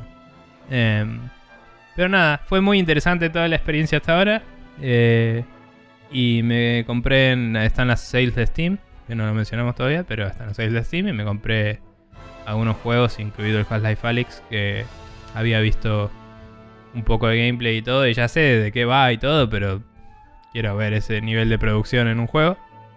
Pero la verdad me interesa más jugar más super hot y, cosas un poco más de ese estilo. Así que. Ah, y, probé muy poquito el Oculus Medium. No, creo que se llama Medium solo, perdón. Eh, es de Autodesk, es gratis y es para esculpir y eso. Y lo probé así nomás para ver cómo andaba. Porque recién estaba enchufando el cable por primera vez y viendo todo eso, ¿qué onda? Anda joya y, y voy a ver si me hago los tutoriales, a ver si me pongo a hacer pelotudeces en 3D de Yuppie. Eh, eso también me interesa, aunque no sea un juego, es una parte re intrínseca del, del VR, del poder hacer cosas locas en el espacio. Pero bueno, nada. Así que eso fue todo un montón de hablar de VR, Yuppie. Eh, podemos ya pasar entonces, si te parece, a la siguiente sección diciendo de nuevo que jugaste el Hotshot Racing para PC. Está también disponible para Xbox One en el Game Pass en ambos casos y en Steam en PC. El Hyrule Warriors Age of Calamity, la demo está disponible en Switch. Ya está el pre-order abierto, de hecho, y en Argentina está a 4.250 pesos al día de la fecha. Creo que ha pasado que cambien los precios de la Store Argentina, eh, pero no estoy seguro de eso. Bueno, Em, con respecto a hace un tiempo, sí aumentaron los precios. Claro. Este- Pero digo, de juegos que ya tenían un precio de lista, los cambiaron, ¿no? Ah, eso es lo que no sé. No sé, por las dudas aviso. En este momento sale eso. Sí. Eh, después eh, estuve jugando al Hades, que gané el epílogo. No creo que lo juegue por un rato. Si lo juego, se- no sé si lo comente más, a menos que salga algo loco. Eh, ah, estoy preparando un documento para hacer un spoilercast de eso, con invitados que lo jugaron. Y mm, después seguí el Zero Dawn Densetsu para Nintendo Famicom. Y voy a seguirlo esta semana. Y eh, el Oculus Quest 2 y un montón de cosas. Eh, así que eso. Eh, bien, vamos a pasar entonces al Rapid Fire y hablar un poco de varias cosas que pasaron esta semana. Bye.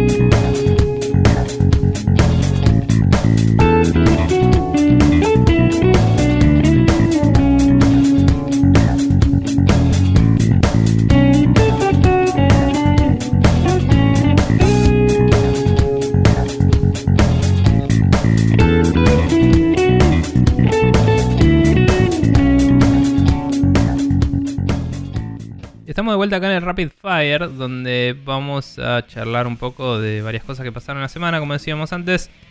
Eh, la primera cosa que surgió, o, que tenemos acá listada más bien, eh, en la semana es justamente hablando de Oculus, que el borrar una cuenta de Facebook que esté vinculado a un headset de Oculus eh, borraría todas las compras de información del aparato.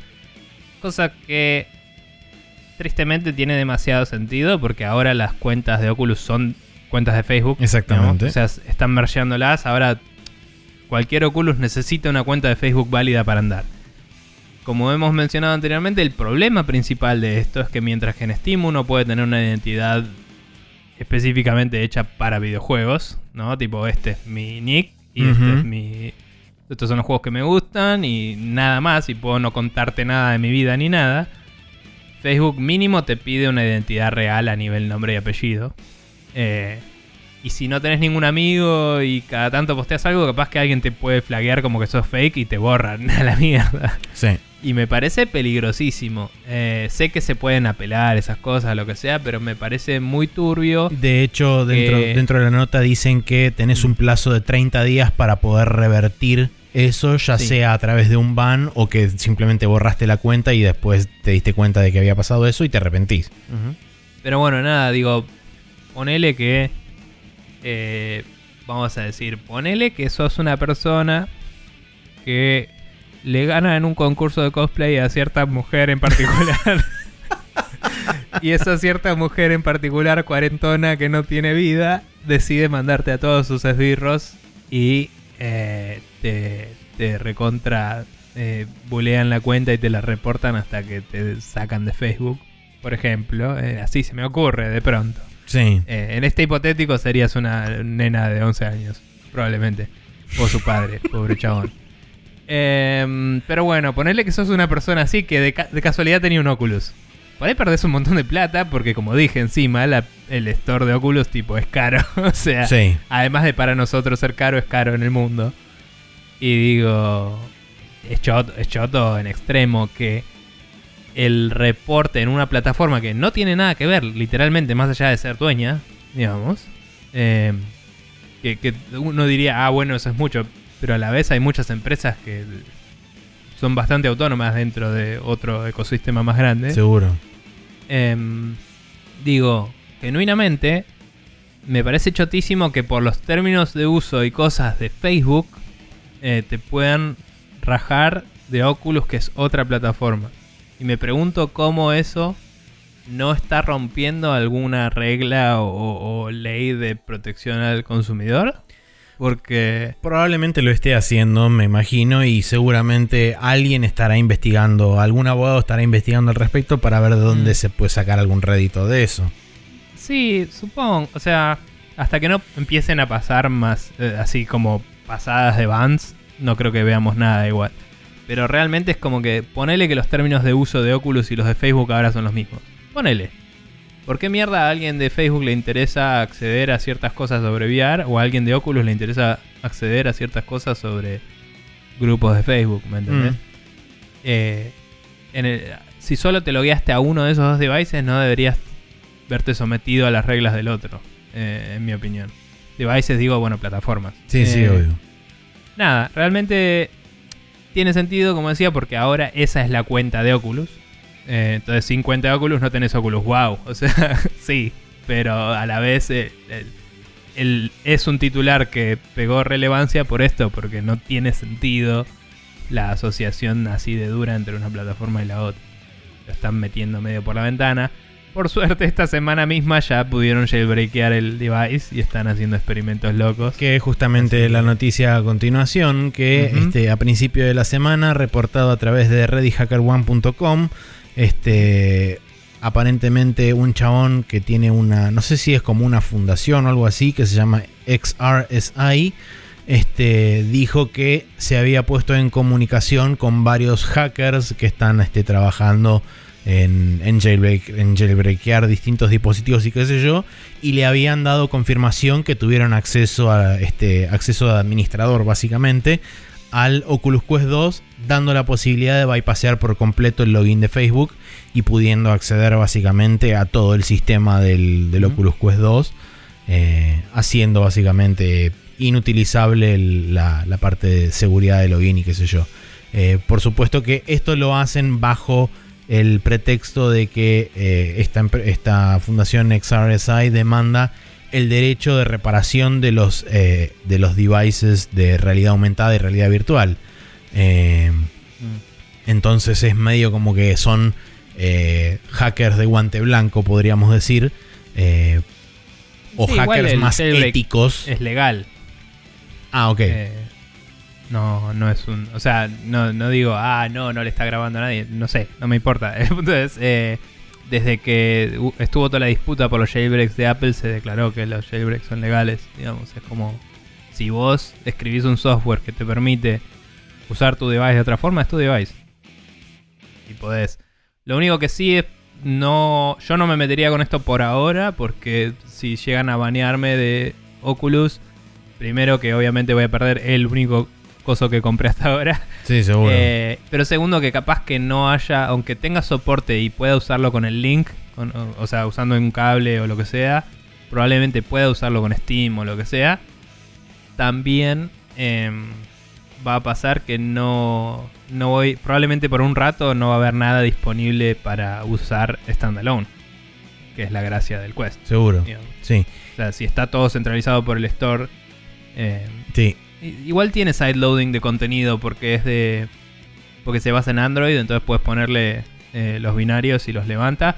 Pero digo, si no tenés un store paralelo armado y toda la bola, eh, y de una forma legal en la cual te garantice que no te van a empezar a banear de todos los juegos online que tengas y eso, es un poco más para el hobbyista hardcore que para el usuario. Seguro. Eh, entonces me gustaría ver si se abre una comunidad abierta de un store tipo un Nichio de VR. ¿me Mm. ¿Entendés? Pero bueno. Bueno, eh, una de las, de las cosas que también mencionan ellos es que por supuesto están trabajando para proteger las identidades de la gente que hizo el jailbreak porque eh, asumen que seguramente van a, van a haber demandas este, al respecto de parte de Facebook y qué sé yo. Em, y este, una de las razones también por las cuales ellos consideran que esto es importante es porque eh, hablan de todo el tema de el manejo y acceso a los datos de información y qué sé yo que le provees. eh, no solamente biométricos de cada una de las personas, sino también de los datos de los alrededores inmediatos del interior de tu casa. eh, y cómo Facebook y, todas las, empresas involucradas van a manejar esa información eh, si es que la están recolectando de alguna forma. Entonces el jailbreak también es en parte para eh, poder proteger un poco eso. Sí. Sí, la verdad es que, como decía antes, ¿no? Es como es- saben cómo se compone mi living. o sea, Sí. medio- eh, si, si quieren, bajan esos datos y los tienen. No sé. Eh, Así que bueno, sí, esas fueron las dos primeras noticias. Después tenemos otra más que dice Genshin Impact la rompe desde su lanzamiento en mobile porque después Sí. del primer mes de lanzado el juego recolectó algo así como 200 y pico, ahí está, 250 millones de dólares en el primer mes, pero esto es solamente en mobile, no es incluyendo Claro. las otras dos versiones ni de PC ni de PlayStation 4. Eh, con lo cual, por supuesto, garantizado el éxito absoluto. eh, sobre todo más teniendo en cuenta que este es un lanzamiento internacional. eh, Sí. y es uno de los primeros lanzamientos de, de- de este calibre para, para un juego en China. Uh, para un juego Perdón, proveniente para un de China. desarrollador china. Exactamente. Sí. Em, que, que se mete al mercado internacional. Sí, sí, sí. Eh, tenemos acá la lista de los 5 juegos más grosos del mes, digamos. En el quinto lugar está el Monster Strike con 107 millones. En el cuarto lugar está el Pokémon Go con 122 millones. Después viene el eh, PlayerUnknown's Battleground 195, que sigue juntándola con pala el chabón. Eh, después hay uno que se llama Honor of Kings, que no sé ni cuál es. Es otro Eh, juego chino. 216 millones. Y el Genshin Impact en el primer mes, o sea, recién salió y no es el primer mes que tiene, los otros ya están hace rato, así que ponele que pueden ir bajando, etcétera. Sí. Eh, en el primer mes, el Genshin Impact, eh, 245 al momento de este gráfico, pero ya pasó los 250, me parece. Sí, que el gráfico está, está este, em, ¿cómo se llama esto? Tiene fecha del 27 de octubre. Eh, vale bueno, vale sí. notar también la, la pena que eh, Genshin Impact, por lo menos la, la gente de mi joyo, está siendo bastante activa en lo que respecta a eh, recepción de feedback y reconocimiento de esa recepción. Y de hecho ya están empezando a hacer cambios al respecto, sobre todo en los temas eh, o en los sistemas que más roces generaron con buena parte de la comunidad, que es el sistema de resina, que aparentemente funciona de la misma forma que, o, sería el homónimo del sistema de estamina de otros juegos mobiles, que aparentemente era una de las cosas que más, más este, aspereza estaba generando entre muchos de los usuarios y con el primer parche que lanzaron creo que hace una semana, una cosa así, eh, lo, lo- le hicieron un retrabajo pequeño para eh, dar un poco más de, de resina por día o algo así, o, o formas alternativas de, de poder ganar esa resina para poder seguir jugando. Eh, y ya dijeron que en la versión 1.1 van a venir nuevos cambios y que están trabajando y están buscando formas de hacer este sistema de resina lo menos eh, conflictivo posible para el disfrute Mm. del jugador. Así que es interesante notar que no es solamente que los chabones lanzaron el juego y así como estaba lo dejaron y que si se cae la gente que se caiga, sino que realmente están Sí. respondiendo al, al feedback de, de la comunidad. Creo que eso tiene en parte que ver con el hecho de que muy probablemente ellos no esperaban que el juego tuviera un impacto tan grande por fuera de lo que son las esferas normales de el consumidor promedio de este tipo de juegos que normalmente están más que nada en mobile. Al haber lanzado una versión de PC y una versión en PlayStation 4, son audiencias que por lo general no están tan expuestas a este tipo de juegos y tienen quizás otros preceptos de cómo se manejan este tipo de cosas y eso me parece que influyó, influyó bastante sobre la decisión de decir, ok, bueno, tenemos que hacer algunas modificaciones porque si no esa audiencia la vamos a perder. Igualmente, eh, el juego de por sí está. Yo no lo probé todavía, vos jugaste la beta, pero. em, tengo entendido que el juego tiene una historia bastante zarpada, de intriga Sí. política y cosas re así guau, y que me dan ganas de algún día probarlo, por más que me dé paja el gacha. Em, que creo que también es algo que en este tipo de juegos no se frecuenta. Entonces es como que es Es un atractivo es un poco- Sí, es, no te voy a decir que es el único, pero es un poco la primera experiencia de videojuego de nivel de consola en celular que veo que, que la esté pegando, digamos. Sí. Eh, o sea, que no sea multiplayer tipo el, el PUBG o el, o el Fortnite, sino que sea que hay una historia, hay unos personajes, hay un mundo y, y como que tenés una quest, digamos. Y además es free to play, ponele.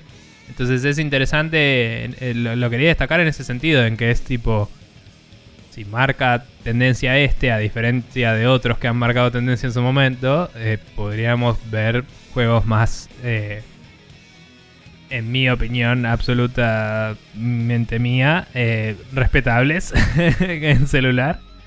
Eh, como que juegos más eh, narrativos o, o más... no es single player, pero, pero más como experiencias completas de aventura y todo eso en vez de ser solo a- cash grabs, por así decirlo. Sí, Eh, que, vale la pena también mencionarlo, son bastante open-ended por el simple hecho de que la historia no está terminada en este juego y esto sería como una suerte de capítulo 1 de X. sí, sí, Entonces se abren, digamos, se dan la posibilidad de que después el juego vaya para diferentes, eh. Mm. diferentes caminos que pueden ser mejores o no. Pero bueno, eso también dependerá Sí. de la recepción que tenga de parte del público y si en algún momento después la, la audiencia de este juego merma hasta un punto en que se vuelve poco rentable, le hacen un final y terminó ahí. Y, y, ojo, también sé que hay un montón de juegos que tienen un montón de lore y de que tienen un montón de, de backstory capaz. Eh, y algunos que deben tener un montón de historia también que no juego, pero que, que no he jugado, pero digo, eh, particularmente la combinatoria de juego de aventura y acción en tercera persona y historia eh, aparentemente bien recibida por la crítica y todo, con calidad gráfica de consola barra PC, no la había visto yo en celular. Eh, Sí. Yo, no por sé. lo menos yo tampoco recuerdo. eh, y tam- tampoco es tan. Hay que reconocer que tampoco tenemos eh, super No, insight no- no en lo que es el mercado Claro. mobile. Entonces, quizá existe Claro, eso y nosotros no lo vimos todavía. Pero bueno. No, obvio, yo lo aclaro porque digo, eh, capaz que eh, viene Neko y nos dice en tal juego hay una historia recopada y puede ser. Pero digo, esta combinatoria así, que, que tenga, eh, que sea cross-platform, que haya salido día uno en las, todas las plataformas y que la esté pegando en todas las plataformas y que, Sí. que sea un juego considerable eh, como que podría ser competitor en, en Competidor. top, eh, sí, competidor en, en listas top 10 del año en algunos sitios y cosas. ¿me entendés? Sí, es, es un mérito bastante importante. Eh, claro, porque aún los sitios que no suelen cubrir, entre comillas, jueguitos de celulares, lo están cubriendo porque salió en las consolas de la PC y lo está cubriendo como si fuera en el mismo estrato que, que- que cubre Sí, otros juegos. está- no lo lo está, está cubriendo como, ah, este es un free to play. Tal cual, Lo, lo está, está- cubriendo como, este es el Genshin Impact y es un juego que me gusta, etcétera. Sí, tal Eh, cual. O sea, lo está midiendo con la misma vara que mide otros juegos como puede Claro. ser Last of Us, como puede ser cualquier otro Y es juego que está medio disponible. arbitrario y difícil de definir el, el por qué este sí y otros no, quizás. Pero este eh, lo logró. Y están todos los pants estúpidos en el Twitter en- de... Sí. eh, It caused quite an impact. Es como... Pero, pero sí, tal cual. O sea, de alguna forma sacudió el tablero un poco. No te digo como hizo el Fortnite, pero en su propia categoría tal vez. Sí. Eh, así que nada, hay que ver si eso hace a que a futuro tengamos más intentos de juegos que quieren contarte algo y de paso son de, de casualidad de sistema de monetización de free to play. Eh, que es lo, interesante de esto para mí. Pero bueno. Bien, eh, la siguiente noticia, eh, o noticias supongo, que tenemos, eh, vienen de la mano de Nintendo en la Direct Mini que salió así medio de la nada el otro día, como casi todas las Direct Minis que salen tipo, mañana hay una Direct Mini a tal hora, ¡pum! Y Sí, pero estaba. esta vez no Esta fue vez ni lo vi el día anterior. Claro, esta vez no fue ni mañana hay una direct. Yo me enteré tipo a las 10 de la mañana del día siguiente que había habido una Mm. direct. Este, Yo me enteré por un tweet en japonés de alguien. Y fue como, ¿ah? y, y- y nada. Pero bueno, a sí. trasnoche, o sea. Claro, tal Eh, cual. Eh, esta es la última Em. direct mini de partners, o sea, de lo que sería este third party publishers Third party. en Nintendo. Eh, Lo cual asumo que significa que hay una, una este direct año, con, digamos. contenido, con contenido de Nintendo propio todavía en el año, quizá. De nuevo, claro, de este año. Es la última de este año. Por eso. Em, sí. Sí, supongo, no sé. Eh, o capaz hay una de indies, porque los Nintendo Partners eh, en particular son como, viste que tienen categorías, tienen los Sí. indies, digamos, o que ahora creo que les dicen indies y dejaron de decirles indies. Por suerte. Eh, pero tienen los indie showcases y tienen los partner showcases. Sí. Esto. Eh, Y después está la Nintendo Direct propiamente dicha. Y después tenés. Nintendo Direct de algunas IPs en particular de Nintendo. Sí, que no sé si los partners también tienen acceso quizás a algún tipo de soporte técnico, lo que sea más avanzado que, que, que solo tiene un SDK. digamos. O sea, como que es más un second part. digamos. No, no sé. Pero bueno. Em, no sé. De cualquier forma, eh, la Nintendo Direct Mini de esta semana cubrió varias cosas. Entre ellas, eh, arrancó con un tráiler de Bravely Default 2, que sale acá a anunciar la fecha de esta vez, ¿no? Sí. El 26 de febrero. Em, se ve bien, a mí el estilo gráfico no me gusta como queda en este motor. Eh, lo he mencionado al pasar. No sé si tenés presente cómo se veía en 3DS, pero en 3DS los chivis eran más chivis todavía, que me parece que quedaba mejor a mí. Y el fondo era todo como pintado, eran como pinturas que usaban texturas 2D con modelos 3D, entonces cuando lo veías en, en el 3D de la 3DS era como wow, y era como re digamos como el efecto que tenía el en los juegos estos de Ubisoft del motor este Eh, ah, el. UbiArt, sí, el UbiArt eh, pero con efecto 3D, digamos. y era como re loco en ese momento no había nada de ese estilo. Eh, y este me parece que se volvió un juego 3D más genérico que se parece un poquito a la estética del. Diría del Pokémon, nada que ver, pero digo, ese tipo de pasaje de el, la versión portátil a la versión de Switch que hizo el Pokémon, que también le cambió el estilo visual bastante. Mm. Eh, así que nada, no- a mí no me copa tanto, pero se ve bien igual el motor, todo, y, y es un juego de RPG. De Es un juego. Sí. Confirmado. Es Confirmado. Bravely Default 2 es Sí. un juego. Bien. Em, pero bueno, continuando. Un nuevo tráiler del Story of Seasons Pioneers of Olive Town que se ve choto, voy a decir. Eh, que es tipo Harvest Moon y eso, pero se ve bastante duro, no sé, se ve como, hola, me hicieron en Unity y ando como puedo. y es como... eh, nada. Eh, después mostraron el Surviving the, Ar- the Aftermath, que es como una especie de management de, de un eh, settlement o de un campamento, de una eh, ciudad, lo que sea, en el postapocalipsis eh, de no sé cuál categoría. No, sé- No, sabemos no sé si, es había zombies, zombie, me parece que era más radioactiva o de otra. me parece que era más. Mad Maxosa la cosa que de, que de zombies, Ok. pero ni idea. Bien. Em, después eh, mostraron algo del Inferna, de- de- ah, del Immortal eh, Phoenix Rising que se Oh. me mezcla con los gameplays que he visto dando vueltas. O Breath Em, of the Wild según Francia. eh, puede ser. Em, nada, he visto gameplay de, gente que ya ha podido publicar opiniones y eso sobre el juego y se ve bastante bien eh, dentro de su genero- genericidad, digamos. Es como que los gráficos son medio genéricos y todo eso, pero como que le encontraba algunas vueltas a usar la mitología griega en eso. Y ya no se parece tanto al Breath of the Wild visualmente, mientras que sí en mecánicas copia bastantes cosas directamente. Em, pero bueno, nada, hay que ver si lo lograron hacer efectivamente, puede ser un juego divertido para la gente que le gusta. Apoyar gente que toquetea gente. No, bueno, esa parte nunca va a estar buena y no. Y, y está en cada uno, ¿no? Eh, no. Sepan que eh, Ubisoft son una manga de toquetones. Pero como hemos dicho también, hay gente que está haciendo ese juego que quería hacer un juego. Y hizo ese juego. Así que hay- que ver cómo está También el juego. podemos confirmar etcétera. que este es un juego. Juego, juego. Sí. Em, pero lo que digo es, se, se ve como un juego, un video game as video game que, que mm, uno puede agarrar. Y Sí, es una un categoría que hacia alguien le apela esa ese tipo de juegos que son así. Sí, Bienvenido sea. sí, cumple con la estructura de forma adecuada aparentemente. Eh, continuando tenemos el anuncio de que creo que en el medio hubo como un compilado chiquito de... Sí, una suerte de mini montaje con cosas. Y eran todo. el- miré la lista eh, en la noticia donde busqué el resumen, decía eh, anunciaron estas tres cosas y después listaron dos cosas y dije, bueno, listo. ¿Para qué me estoy gastando en esto? Eh, pero bueno, no importa. Cuestión que eh, anunciaron que el Hitman 3 va a salir en, en el. ¿Cómo se llamaba este Cloud Thingy?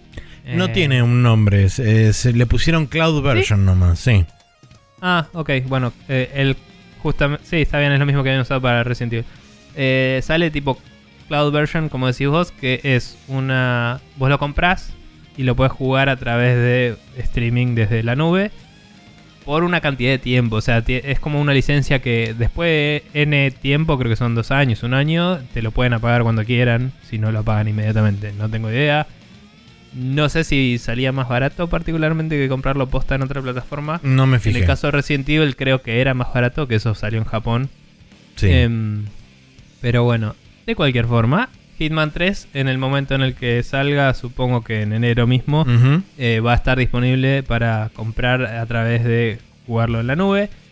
Y hoy ya está disponible de esa forma también el control para jugar en la Nintendo Switch. Algo que yo no sabía porque esto solo había salido en Japón y ahora que está saliendo acá la gente se está enterando. Que me parece interesante es que vos podés bajarte la app gratis eh, de- para jugar el juego. em, empezarlo, tipo tenés 5 o 10 minutos para ver cómo te anda y después recién ahí te dejan Ajá. comprarlo. Aparentemente. Interesante. O capaz lo podés comprar desde el principio, pero te dejan probarlo 15 minutos, digamos.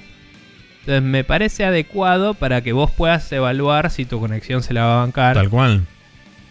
Dicho eso, quizás 15 minutos sea un poco poco, porque algunos juegos en particular empiezan con cinemáticas de 10 o 20 minutos. Entonces, Es muy no sé cómo también. miden el tiempo, no tengo idea. Capaz que lo tienen bien hookeado.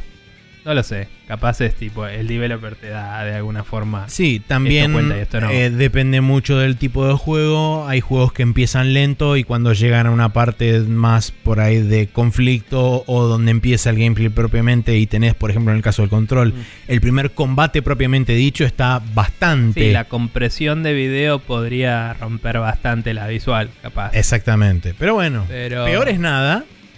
Sí, sí. Eh, digo, me gustaría más que te dieran como una demo de una hora. ponele, Sí.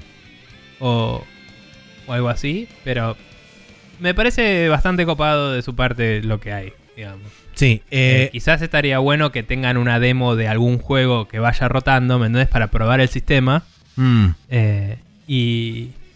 Pero bueno, acá solo van a estar disponibles estos dos por ahora, entonces no tenés esa.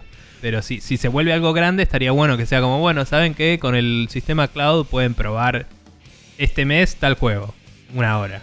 Y, y como que vas probando y cuando te anda y te gusta uno, te lo compras.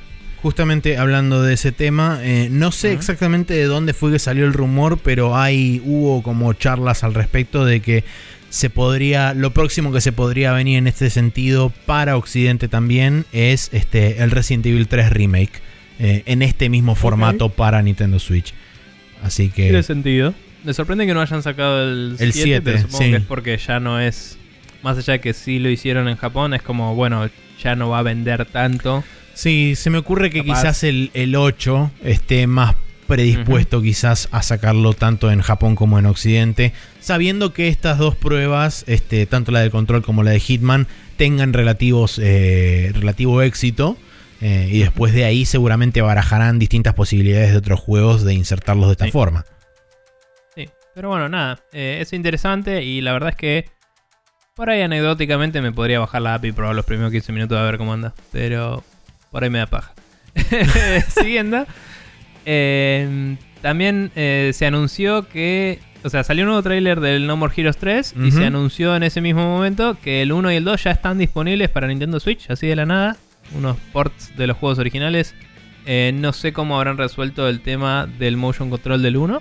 Eh, sé que el 2 había salido para Play 3 con soporte de control normal, además de soporte para el Move. El 1 había tenido Eh. también un HD remaster en PlayStation 3 en el cual habían adaptado los motion controls a un esquema más clásico. Eh, así que se me ocurre que quizá utilicen ese sistema o algo, un mapeo muy similar para la Nintendo Switch. Hay que ver, capaz que con los Joy-Con se puede hacer algo igual. Em, de cualquier forma, eh, hace poco escuché un, un capítulo de Retronauts que hablaban de No More Heroes eh, y como que decían que la el mapeo de controles clásico del 1 no estaba bueno. Como que era duro, duro. Así que Sí. hay que hay que chusmear a ver si sale alguna review, pero me interesa porque me los perdí en su momento. Sí, yo jugué el viene 1 el nada 3. más. Eh, ¿No habías jugado el 2 en la No, tengo el 2 para Wii, que podría jugarlo en la Wii U, pero la Wii U ya fue archivada. Este, eh, así Mm, que, no sé, quizás me compre el 2 para, para Switch y lo termine jugando ahí. Eh, si no, tenés una pequeña movida de emulación en el PC, ¿no? Sí, Eh, no sé, ¿verdad? fíjate. Qué sé yo. Eh, pero bueno.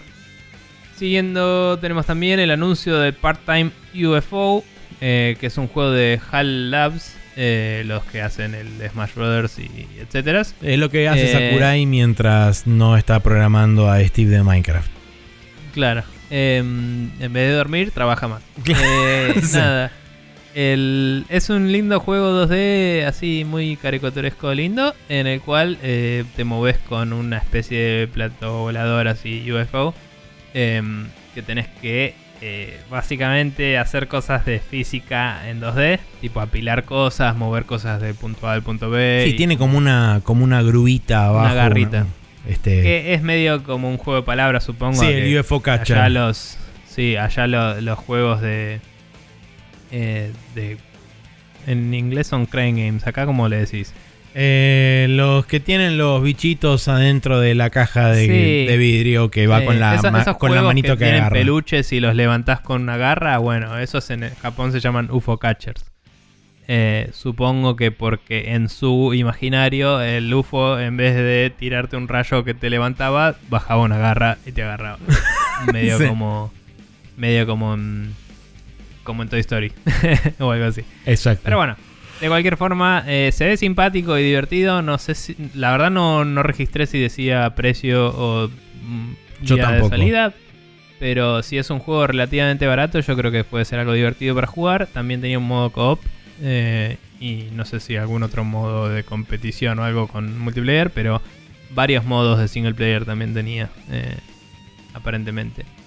Em, luego de eso, lo- el cierre fue el nuevo tráiler de Age of uh, Calamity, que ya estuviste hablando de la demo, donde anunciaron justamente el demo, el pre-order. Ah, Ah, está disponible. Ya está disponible el part-time UFO. ¿sí? ¿Cuánto Sí. está? Eh, no dice, Em, pero Bueno. ya está disponible en el eShop. ah, pensé que te fijaste en el store, por eso. No, bueno, me Em, puedo fijar en el store. Sí podés, fíjate. Eh, bueno, nada, el Age of Calamity eh, anunciaron, como dije, el pre-order, el coso y mm, el, el demo y eh, el hecho de que vas a poder controlar hasta cierto punto las bestias em, de las bestias Accediendo al eShop. ¿Cómo se llamaba? No me acuerdo el nombre que le daban a las, Las bestias mitológicas eran. No sé, yo dije eso, pero no, no me suena. La- las Algo Beasts de, del Breath of the Wild, Sí. que eran básicamente los dungeons, em, los vas a poder controlar en algunos segmentos así scripteados eh, de la historia, en los cuales me hicieron acordar un poco a los de Monster Hunter cuando aparece un monstruo bien, bien grande y tenés que poner trampas, pero vos sos el monstruo bien, bien grande Claro. rompiendo trampas. Em, y no sé si eso va a ser muy divertido, pero a nivel narrativa quizás es relevante. Eh, y medio como que te destaca que de una u otra forma vas a jugar con los héroes de, de cada uno de los pueblos del Sí. Eh, bueno, según acá me informa el eShop, por lo menos el eShop de Estados Unidos, está a 9 Ujú. dólares el part-time UFO. Ok. Nada, parecía, parecía un juego de, entre comillas, 15 dólares para Estados Unidos. Así que que esté 9 me parece bastante adecuado, diría. Sí. Bien, eh, eso fue todo lo que tenemos anotado de la Nintendo Direct Mini. Como dije, Así hubo es. un mini. También adentro hubo como un montaje cortito de un par de juegos más, pero no, no eran relevantes. No llegamos a notar cuáles eran. Pero bueno, ahora pasando a la próxima noticia, volvemos después de un tiempo largo, largo de que no aparecía nada al respecto. Traemos de vuelta una sección del pasado y nos ponemos todos de pie y cantamos Never Ending Story.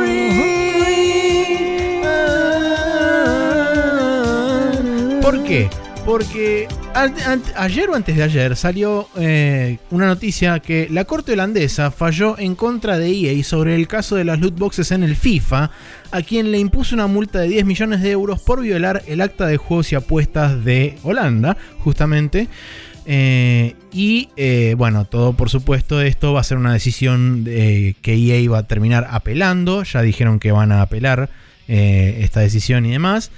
Pero nada, es interesante que en, un primer momento eh, se había impuesto de parte del gobierno de Holanda una, una prohibición de, este, de las loot boxes y qué sé yo. Se estaba dirimiendo y mientras se estaba dirimiendo eso, eh, EA y varias otras compañías habían tomado la decisión de eh, básicamente, no, no, no, sé si era deshabilitar o si era directamente cortar el servicio de FIFA y de otras este, franquicias, porque en Bélgica había sucedido algo similar. Eh, esto fue hace... Eh, ¿Cómo se llama esto? Hace un año atrás, creo, o hace un par de años atrás. Pero bueno, la cuestión es que esto fue después elevado a juicio y el, juicio terminó, o, mejor dicho, el, juez terminó fallando a favor de la KSA, que tiene un nombre en alemán o en holandés que no voy a pronunciar, eh, pero es medio como la asociación de eh, apuestas o la autoridad eh, que, regula el tema de las apuestas en Holanda. Em, quiero, quiero encontrar la cita particular de lo que había dicho EA porque es una cosa que no se puede creer que hayan dicho eso. Acá está. EA e este, dice que la decisión de la KSA de prohibir los packs de FIFA Ultimate Team viola los derechos de propiedad de EA y los derechos a la libertad de expresión. Este. sí. No. O eh. sea. No. sí, no, yo no lo, no lo puedo creer que ese sea el argumento eh, que usan para su propia defensa. Em, sí, ah, otro, otro de los grandes argumentos que utilizó este, como argumento de cierre es que eh, haber publicado el monto de la eh, el monto de la multa este, va a dañar desproporcionadamente la reputación este, de la compañía. Y, pero estás infringiendo la ley. Por eso, o sea, sí. que yo sepa, que yo sepa, esas cosas son públicas. o sea, uno puede ir y, y, verlas en un archivo de se multó a tal compañía por razón tal. Porque nada, es precedente público para otras cosas. Eh, chabón, o sea. Ojalá que les. Qué, sé yo? Ojalá que les metan bien el dedito en el orto. Sí, es una. Es un poco más, Este. O sea. A mí particularmente me parece que suena a poco 10 millones de euros, sobre todo teniendo en cuenta que en el último cuarto fiscal EA recolectó alrededor de 1.200 millones de dólares solamente en microtransacciones. Este, Entonces es como un número medio ridículo. Es, una, es, una, es un número más simbólico, si querés, de otra, que otra cosa, pero quizá debería haber sido un monto más abultado. Es que yo no, sabemos, obviamente, cómo funcionan en todos los estratos estas cosas, porque no somos abogados, etcétera, y no ¿Seguro? allá. Pero creo que va más por el lado de tenés que pagar esto porque es lo que nos cuesta toda la investigación que tuvimos que hacer, nos cuesta esto, nos cuesta aquello. O sea, es como el gastos operativos. Claro, pues sí, puede Además, algo simbólico, como decís vos, eh, que, también puede servir para, no sé, de alguna forma cubrir algún costo a futuro de, mantener eh, e, ese status quo, ¿no? Como, bueno, vos eh, te digo que tenés que cambiarlo. Lo cambiás, después te voy a tener en observación un rato también, ¿no? Y imagino también que aunque lo paguen, si no lo cambian, o viene otra cosa, o viene un cease and desist tipo, deja de vender en mi país andate. ¿Me entendés? Eh, o sea, imagino que es más como un warning y por eso es, entre comillas, solo 10 millones.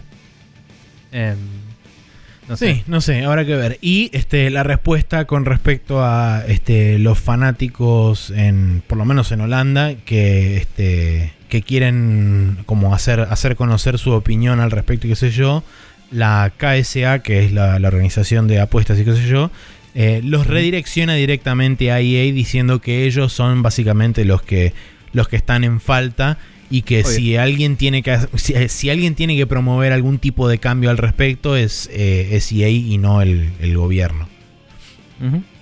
Sí, sí, o sea, ¿quién sos? sí, es, bastante un poco eso. ¿Cuánta copa tenéis ahí? Eh, sí, sí, o sea, ahora igual seguramente, al menos tangencialmente lo podemos tocar en el tema de discusión que tenemos para después, porque leyes y países y videojuegos disponibles en más de un país.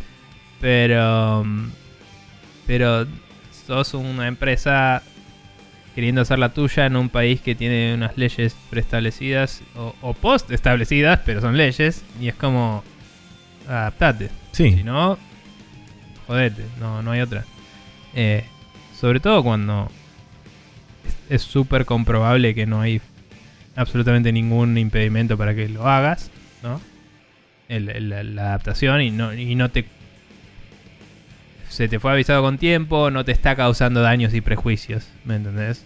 Aunque ese aparentemente es el argumento de, ah, no, porque dijiste cuánto me vas a cobrar. Es como, bueno, matate.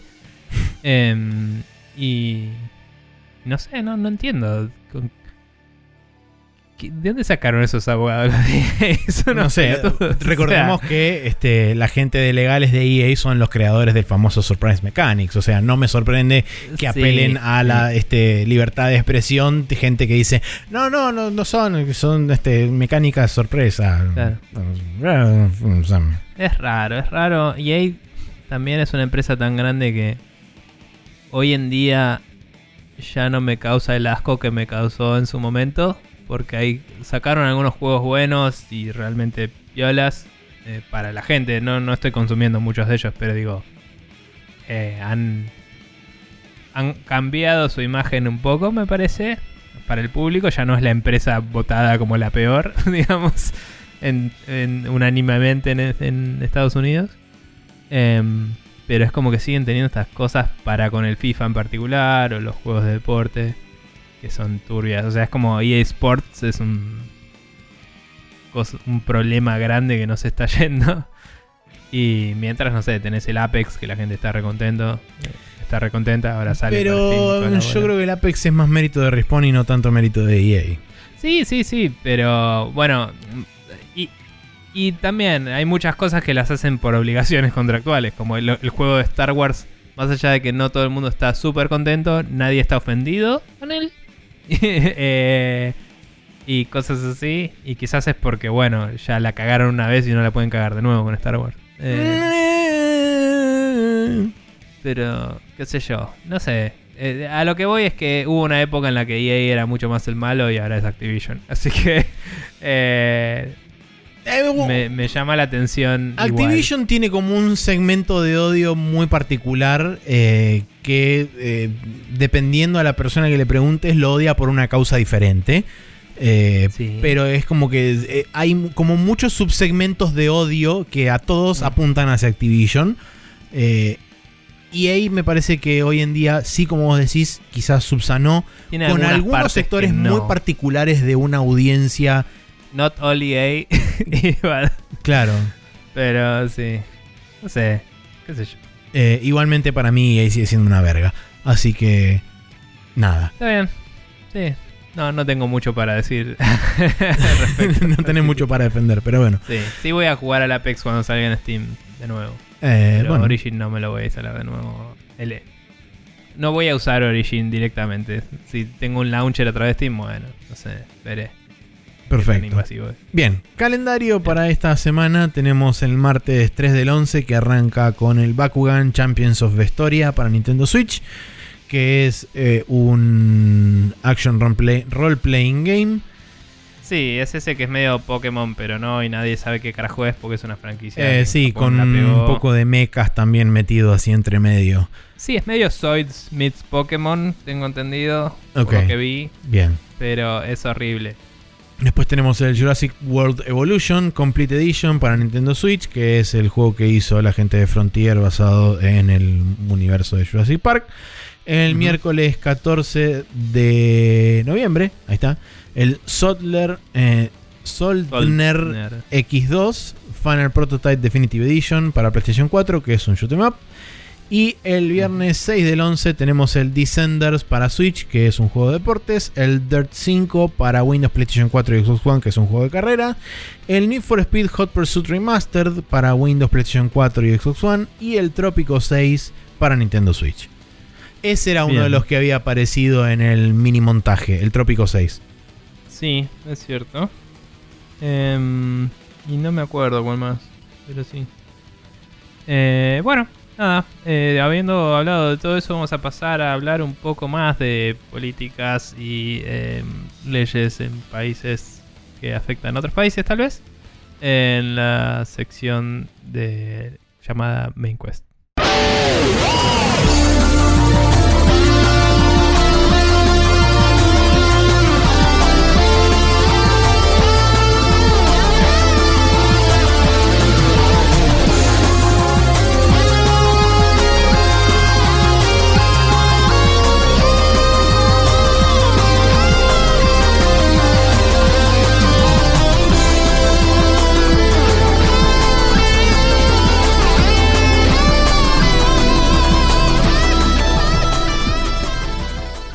Estamos de vuelta acá en la main quest donde vamos a hablar un poco de eh, particularmente las políticas de censura de China llegando a el resto del mundo por em, digamos la de a poco se fue dando la como la penetración en el mercado de los estudios de China desarrollando para eh, distribución global de o de capitales chinos.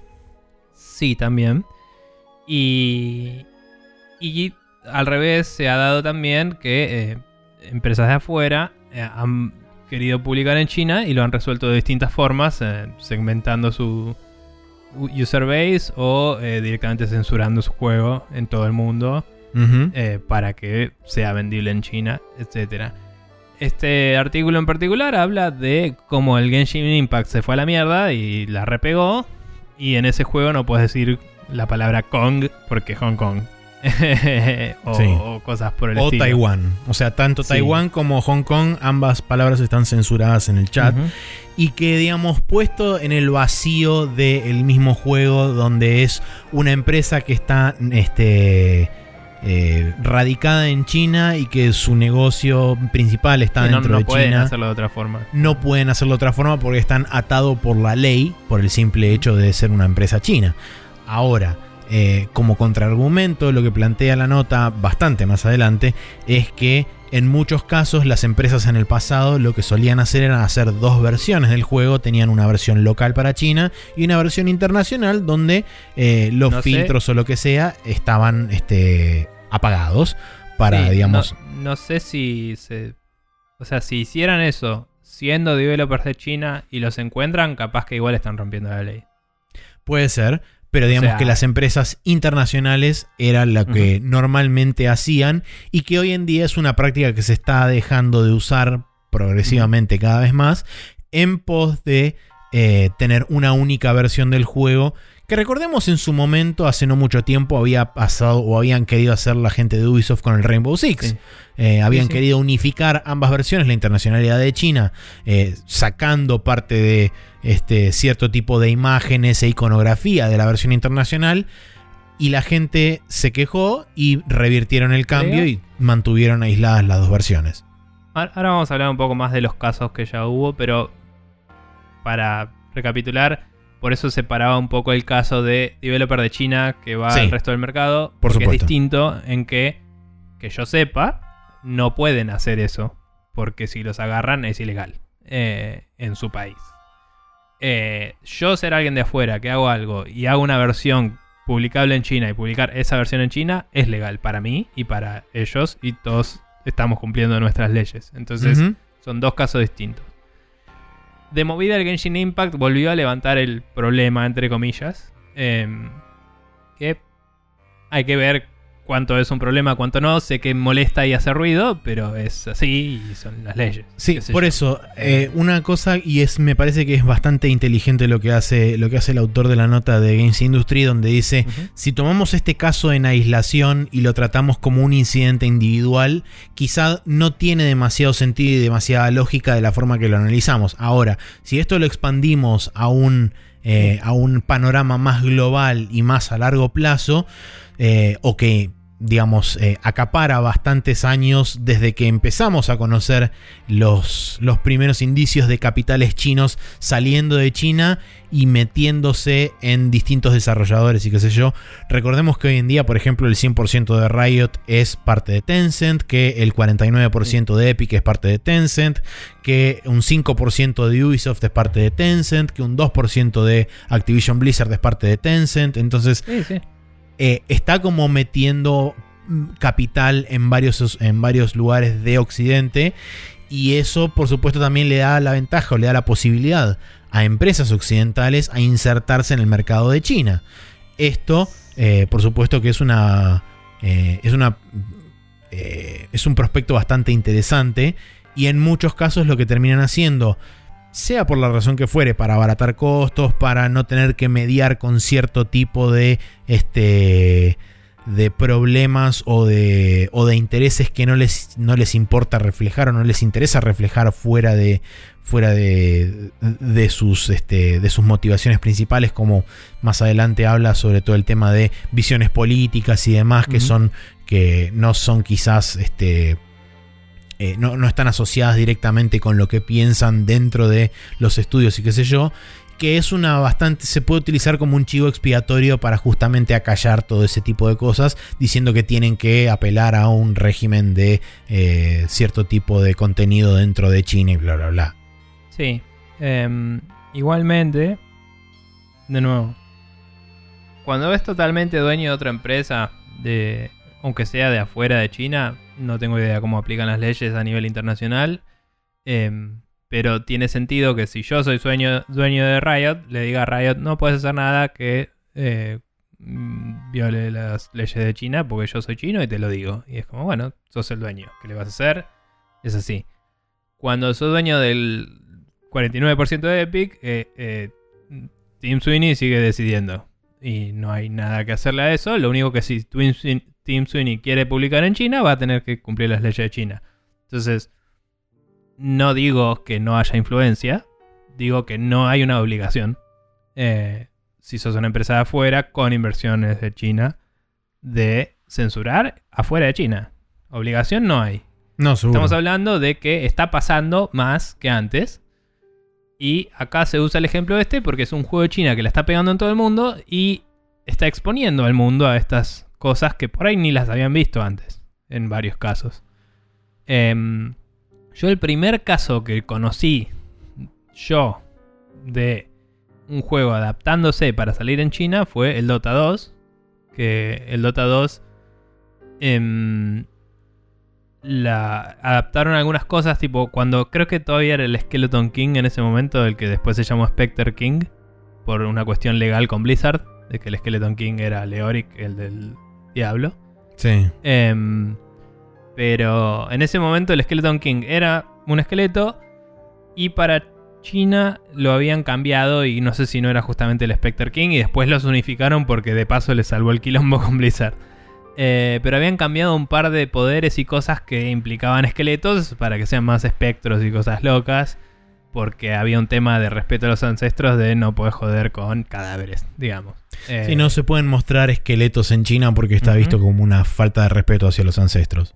Claro. Entonces, em, ese fue el primer ejemplo que vi yo. No había censura particularmente política de por medio, por lo menos en las noticias no lo decían, pero sí de contenido. Eh, del caso de Rainbow Six fue algo así también. Eran eh, unos banners y cosas que tenían un cráneo y los cambiaron. Y fue como, ¿por qué me lo cambias a mí? Yo vivo en Estados Unidos y América y dispararle al cielo y reclamar libertad. Eh, y fue como, bueno, ¿sabes qué? Tenés razón. ah, eh, banderitas para algunos, aborto para otros y listo. Se arregló el problema. Eh, en China no se podían usar esos y en Estados Unidos sí. Fue una mala movida de PR para Ubisoft en ese momento y eh, no fue la ni la primera ni la última mala movida de PR para Ubisoft hasta ahora, pero, pero en ese momento fue ese el problema del Rainbow Six.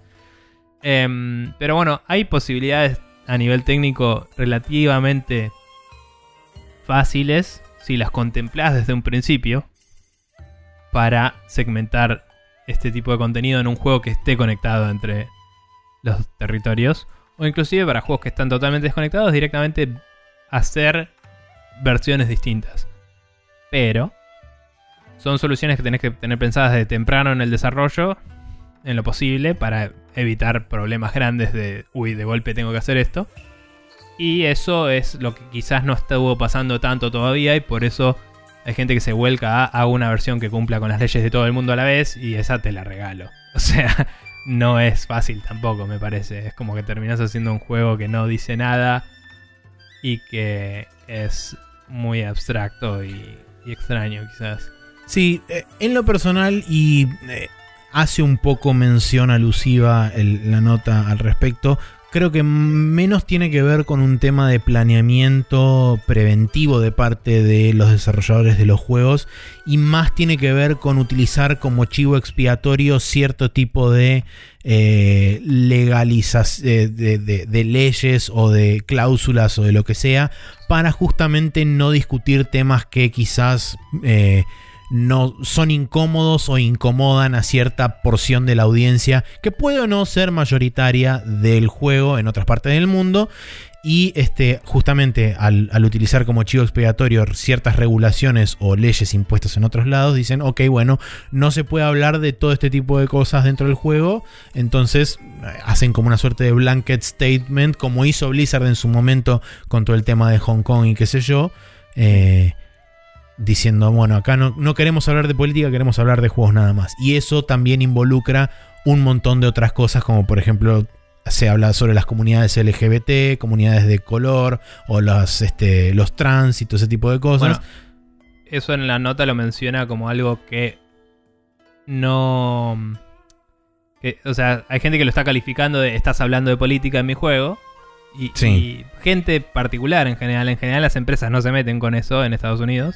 Eh, pero la- los individuos super fachos están diciendo, ah, la política, y como que denuncian a esos jugadores. Eh, pero igual a lo que en ese momento lo que dice la nota es, nos estamos ofendiendo hoy por algo que están haciendo por China, pero acá hoy hay muchos temas que no se tratan en los juegos porque la cultura yankee es liberar países a los tiros. sí. Si no estás liberando países a los tiros, te vas de la norma, básicamente. Dice, Sí, no sí. puedes mostrar una teta, pero puedes mostrar a alguien decapitado. Y lo menciona al pasar, pero es cierto es cierto tipo de censura más cultural que, que rígida, digamos. Pero lo el mismo chabón compara y dice, no es lo mismo decir que no nos vamos de la norma porque podríamos ofender la sensibilidad de la gente que no podemos hacer esto porque otro país dice. Sí, Eh, tal cual. y, eh, y es cierto.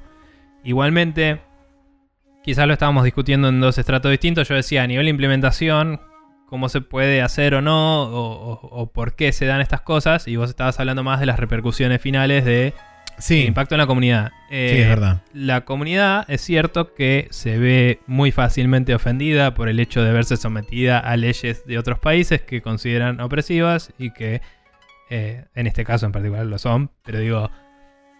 Hay que no también- concuerdan con sus ideales, ya sean políticos Sí, o sociales o lo que sea. Hay también algo que a mí no me parece y que entiendo que puede verse como hipocresía, ¿no? Pero, digo, a mí me molesta cosas de la visión yankee de que a ellos le molestan cosas de otros países. Sí, eh, y es como a, a- a los yankees les ofende em, que traten algunas cosas de ciertas formas, lo hemos hablado, de, de si nos sometemos a toda la industria a la visión yankee, es un problema también, ¿no? Seguro. Em, por ahí en, un juego europeo te tratan algunos temas más jodidos y lo tratan desde una sensibilidad europea en la cual ellos ven distinto el, la historia de, su cultura es otra y, y capaz, eh, no sé, te tratan, eh, lo hemos hablado con el Witcher, te tratan un montón de temas de racismo pero no hay nadie negro en el juego. Y, y los yankees se ofenden. Y es como, están hablando del racismo y te están mostrando que está mal. Pero no hay ningún negro, entonces te ofende. Y, y lo entiendo desde el punto de vista de si sos negro no te sentís representado.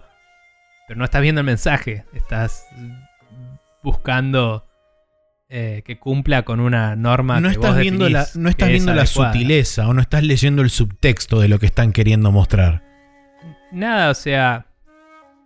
Creo que en los libros yo no leí todos como vos, pero los Sarricanians y eso eran como gente de otros colores y cosas. son y no apareció que ninguno viene- en los juegos. Y Son como, gente bueno, que viene, que viene de, lo- de, digamos, de lo que sería el oeste El o el este, de, una suerte de Sí. Medio Oriente, y que tienen una tez más trigueña, pero que dentro de lo que es el, el mundo fantástico del juego Claro. es relativamente rara esa ocurrencia porque el pasaje Sí, sí. de un reino Son los hacia el otro. del Witcher, digamos. Sí, exactamente. Pero un- eh, dentro del mismo lore de- del, del universo es muy difícil el viaje desde un lugar hasta el otro. Entonces Sí. son ocurrencias extremadamente poco comunes encontrarse con ese tipo de gente. Bueno, pero digamos, es cierto que el juego no los incluye, por ejemplo. Pero nadie Es se está cierto. quejando de no hay Serricanians. Se están quejando de no hay negros. Y es como, bueno, pero tampoco hay chinos. Y tampoco hay latinos. Y a nadie le molesta. Solo a vos te molesta que... eh, por, ahí que no haya latinos le molesta a alguno. No tengo idea. Pero digo, a, a ustedes les molesta que no se sienta representado su pueblo en un juego que está hecho en otro lugar del mundo. ¿Entendés? Ahora, cuando estamos hablando de yo hago un juego y lo publico a todo el mundo y lo someto a las leyes de un país en particular porque ese país es el que tiene el mercado más grande de todos, Sí. eh, entiendo que le pueda joder a otros. Pero es Estados Unidos en particular que le gusta ofenderse por estas cosas más que a otros también me parece. Porque nosotros, eh, en general, si compramos... eh, Yo, yo también estoy generalizando y se me puede debatir todo lo que quieran, o sea, podemos hablarlo esto. Te digo, a mí me parece que yo, mis amigos, la gente que conozco que juega juegos acá en Argentina, si se compra un juego europeo sabe que es distinto que un juego yankee. Por lo menos los, los que están en los- nuestros estratos de podcast y de cosas que seguimos la industria, lo que sea. Sí, que tienen un mínimo conocimiento de los estudios detrás de los juegos. hasta los más fanboys de, de una consola o la otra, te digo. Me parece que entienden que si jugás un juego yankee va a ser a los tiros y si jugás un juego europeo va a ser por turnos. Y si vas a jugar un juego japonés va a haber minas de edades debatibles en polleras muy cortas. Y no nos estamos ofendiendo por cada una de esas cosas, aunque algunas son muy debatibles. es como, bueno, son distintos países y tienen distintas cosas que contar, ¿no? Y si eh, de golpe, no sé, sale un juego yankee que quiere vender en China, a mí me da lo mismo igual porque igual no es un juego argentino, ¿me entendés? O sea, a mí no me cambia. Ellos están muy acostumbrados a su propia industria, a sus propias sensibilidades y cuando te salís de ahí y te fijas la razón y la razón es porque China lo dice, te ofendés porque sos nacionalista. ¿Me entendés? Eh, creo que no te digo que no hay un problema, pero me parece que están escalando el problema más allá de lo que podría llegar a ser. No digo que esté bueno que todos los juegos a futuro estén censurados por China, porque China tiene un nivel de censura muy zarpado. Pero digo, cuando el problema es así, es un juego que es multiplayer, que es online, y que sale en China también, no hay otra. Es así. Y es como si estás jugando un juego que va a salir en China, eh, o que salió de China, en este caso del Genshin Impact, eh, sabe que estás jugando en esas reglas. Si, si sale un juego single player en Estados Unidos y ese está censurado por China, ahí preocupate. ¿Me entendés? Eh, no sé, quizás es mi punto de vista. Pero. Sí, yo creo que, o sea, potencialmente es una, es una visión peligrosa por Sí. el hecho de justamente decir, ok, bueno, eh, estás entregando parte de... No sé si parte de tus derechos, pero estás como cediendo un porcentaje del mercado de decir, ok, bueno, en esta parte del mercado no está tan mal que pase, pero si pasa en otra parte del mercado está peor. Em, Mm. Y me parece que los capitales chinos y demás, eh, y el gobierno chino inclusive, que es el que, digamos, está eh, haciendo cumplir este tipo de, este tipo de regulaciones, eh, no se va a amedrentar frente a decir, bueno, ok, mientras pasen lo, mientras se ocurra en juegos eh, multiplayer donde este, hay cierto contenido que no va, está todo bien. Pero No, no. si empieza a ocurrir en otro lado, ya va a haber un problema. De hecho, la, la nota lo menciona más adelante que las empresas están siendo medio como eh, involucradas dentro de este conflicto que es mayormente de características políticas, pero que se ven envueltas porque justamente la industria de los videojuegos no ocurre en una burbuja en el vacío y está aislada de todo, está dentro del mundo y hay este hay este acuerdos políticos y hay movimientos que ocurren y hay una cantidad ridícula de plata involucrada en el medio. Entonces, eh, como vos decías antes, si querés apuntar al mercado potencialmente más grande del mundo que hoy en día está en China, muy probablemente tengas que cumplimentar ciertas regulaciones. Ahora, después atenete a las consecuencias que Claro. eso puede causar fuera del país.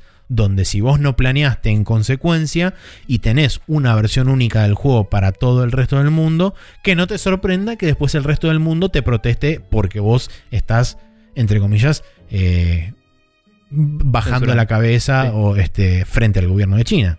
Bueno, por eso decía que hay, hay mecánicas para segmentar el mercado y deberías hacerlo si esto es una preocupación para vos. O sea, no. No hay razón por la cual yo tenga que jugar con alguien de China, que tenemos horarios literalmente opuestos y Sí. que probablemente ya sea un quilombo conseguir hacerme amigo de alguien que no hable el idioma. Tipo, ya eh, la cultura es tan distinta, el tiempo es tan distinto, todo. Está bien. Alguien que vive más cerca, por ahí no, pero. Digo, Estados Unidos también tiene estas diferencias, entonces tipo, ¿por qué te esforzás en que todos los servidores sean los mismos? De nuevo, por eso separé el Genshin Impact porque es un juego chino y va a verse sometido a la ley china y eso es indiscutible y trajo el problema de nuevo a la vista, pero no tiene que ver. Pero el caso de el Rainbow Six, por ejemplo, eh, cuando lo hicieron, eran pelotudeces, como dije, eran iconitos, boludeces, el resto estaba todo bien, ponele. Em, ¿Por qué hicieron esa pelotudez? ¿Por qué no lo segmentaron de una? ¿Por qué no directamente separaron los servidores y a uno le pusieron toda la censura que hubiera que ponerle toda y al otro ninguna? O lo que sea. Eh, también las palabras... Si, si fuera otro juego que no fuera el Genshin Impact, creo que el... ¿Habían censurado estas palabras también en el Overwatch? ¿O es solo la distribución en China eso? Eh, No, lo sé. creo, no, no, me, no me acuerdo. Sinceramente no, Porque no recuerdo. El chat online podría censurarse del lado del cliente, digamos. Sí, O regional. el servidor censurarlo cuando lo manda para un país o para el otro. ¿Entendés? Eh, si es que alguien va a revisar el código posta y va a decir, ah, esto, el código dice la palabra. Eh, pero, pero es como que podés también eso, censurar en el, en juegos multiplayer, puedes aplicar distintas eh, reglas de eh, manejo para cada uno, que inclusive así es como funcionan los controles parentales, ¿no? Es como, bueno, sacale la sangre, sacale esto, sacale lo otro. Y, y vos lo haces y los demás jugadores no. Entonces el mismo sistema se puede. Y claramente la gente se está ofendiendo cuando eso no pasa. Así que yo creo que en este sentido no es que, de nuevo, no es que no es un problema o que no va a haber repercusiones porque las va a haber. Pero me parece que las soluciones ya existen y que la gente ya se queja. Entonces se van a seguir tomando esos pasos siempre que se pueda. Me parece que lo que vamos a empezar a ver más justamente es juegos de China que salen afuera, como el Genshin Impact, y hace que si los querés jugar tengas que portarte bien para el gobierno de China, digamos. Y eso a la gente le molesta.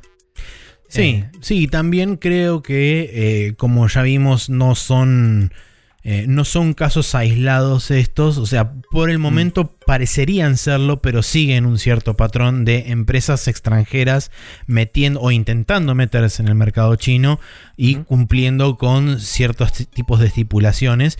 Me parece que con el pasar del tiempo y como eh, y cuanto más se, se agrande fuera de, fuera de China la influencia de los capitales, sobre todo de los capitales que salen de China, creo que este, este tipo de ocurrencias van a ser cada vez menos accidentales y van a ser cada vez más repetidas. Después va a ser un tema de eh, cómo cada una de las empresas quiere manejar eh, el- la negatividad que eso puede generar dentro de sus comunidades y si les importa lo suficiente como para volver a segmentar ese mercado o continúan con un mercado único unificado con una versión internacional y nada más y después se tendrán que atener a las consecuencias o simplemente este, ignorarlas y continuar y- e ir perdiendo audiencia fuera de China para después eventualmente recuperarla dentro de China que tampoco sé qué tan rentable puede llegar a ser pero bueno dependerá de cada uno Sí, sí, no sé. Eh, como que hay muchas cosas que tienen más que ver con imagen de la compañía, inclusive, que con la política o los videojuegos. Eh, o sea, vos como Blizzard eh, US podés tener una opinión y Blizzard China tener otra. Eh, Que de hecho fue en parte Y- lo que ocurrió en el incidente. Sí, no.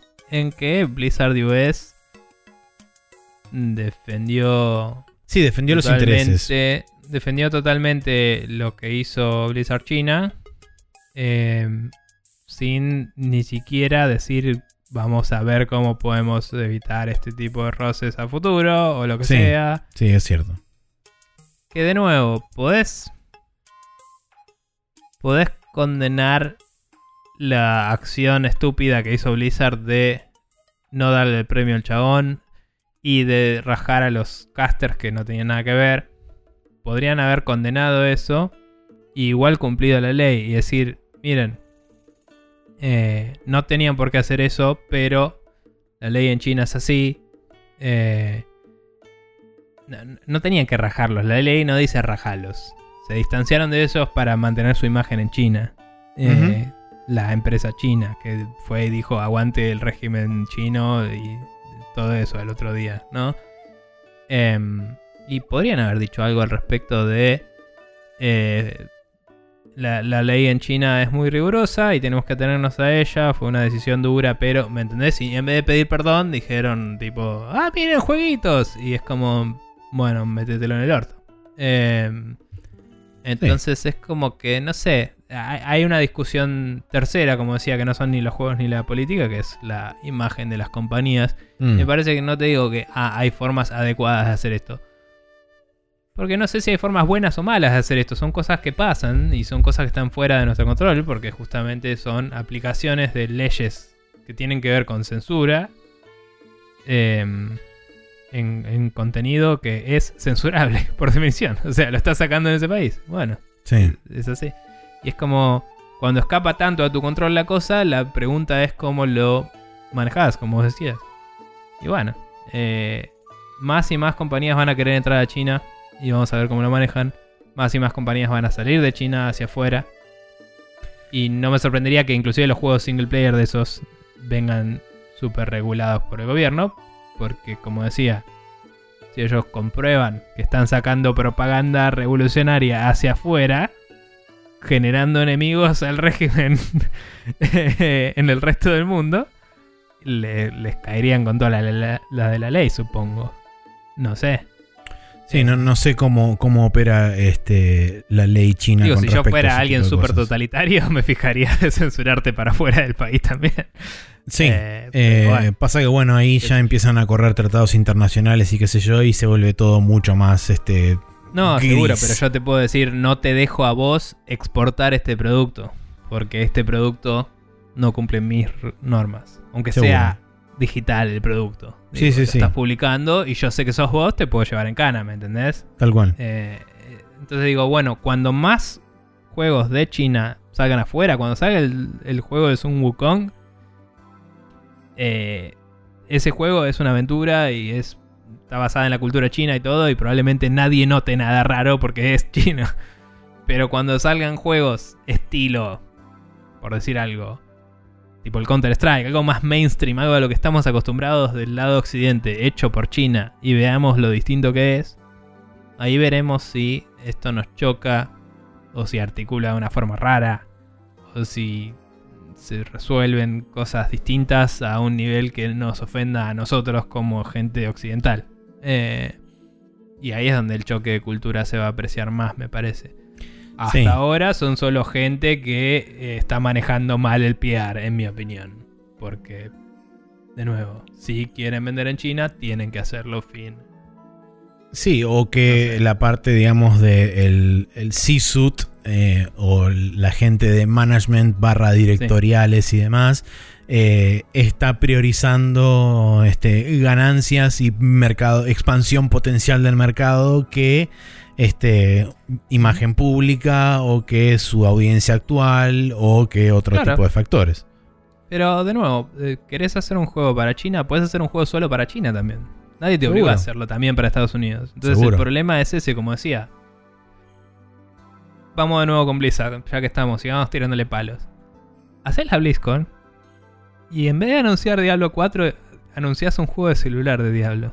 No hay nada que apunte más al mercado de China que eso, en- que haya visto en mi vida. Un juego que es de PC y de consola, que En mi opinión es mucho más de PC, pero en realidad si ves la historia supongo que siempre salió en consola del diablo y nunca me di cuenta yo.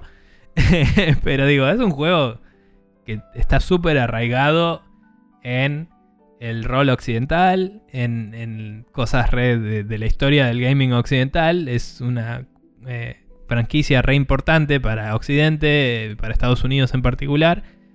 Y vas y anuncias un juego de celulares con los mismos bombos y platillos con los que anunciaste la siguiente expansión del WoW y el Overwatch. ¿Me entendés?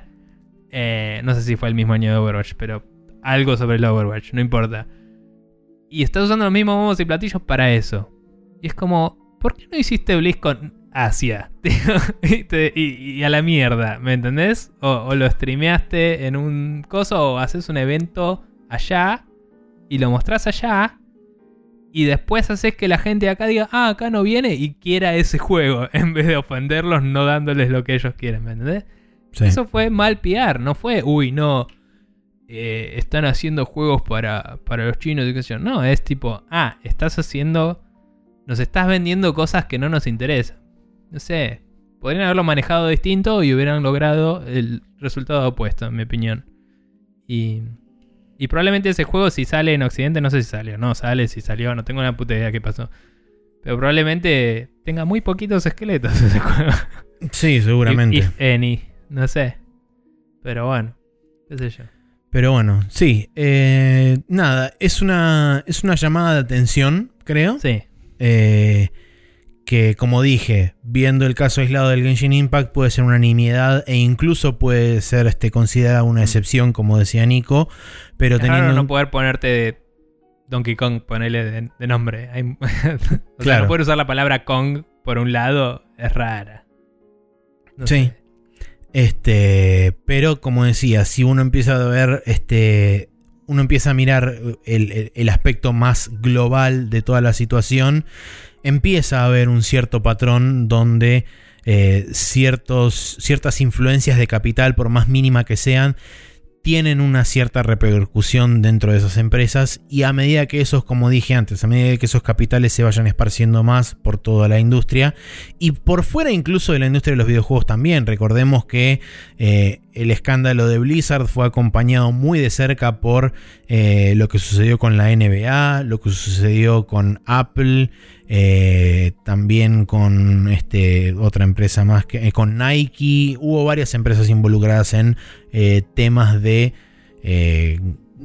apelar, no apelar, sino este, abdicar parte de, entre comillas, sus derechos en pos de más capital o en pos de más revenue share dentro de, dentro de China.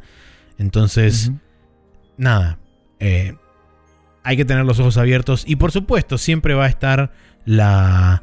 Siempre va a estar la salvedad, por lo menos en lo que es la industria de los videojuegos, donde va a haber gente muy enojada por una cosa, le mostrarse el trailer del Diablo 4 y no están más ofendidas. Pero bueno, eh, ese tipo de audiencia también existe. Eh, la, audiencia que olvida al toque que Ubisoft son todos toquetones. Y Exactamente. Eh, o a la audiencia que directamente ni le importa, que solamente este, posteo en el, mm. en el Twitter, por ejemplo, de Ubisoft, eh, el video particular de Yves Guillemot diciendo, no sé qué estás hablando, no me interesa, dame juegos. Eh, entonces, bueno, con esa gente con su enorme empatía, genera ese tipo de cosas. Che, hablando de eso, eh, perdón, pero nos olvidamos de poner la noticia de CD Projekt al final.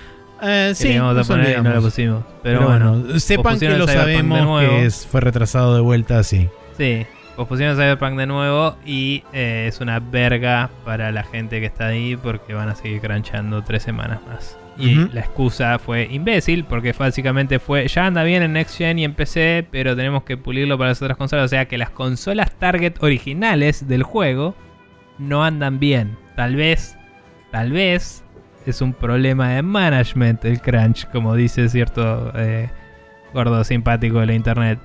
Em, porque claramente cuando vieron que tuvieron que pasarlo estaba muy cerca del lanzamiento de las nuevas consolas, fue como, bueno, hagan esas, las lead platforms. Tuvieron que cambiar todo el enfoque y ahora de golpe no anda bien en las viejas. Y es como, sos un forro. O sea, cualquiera.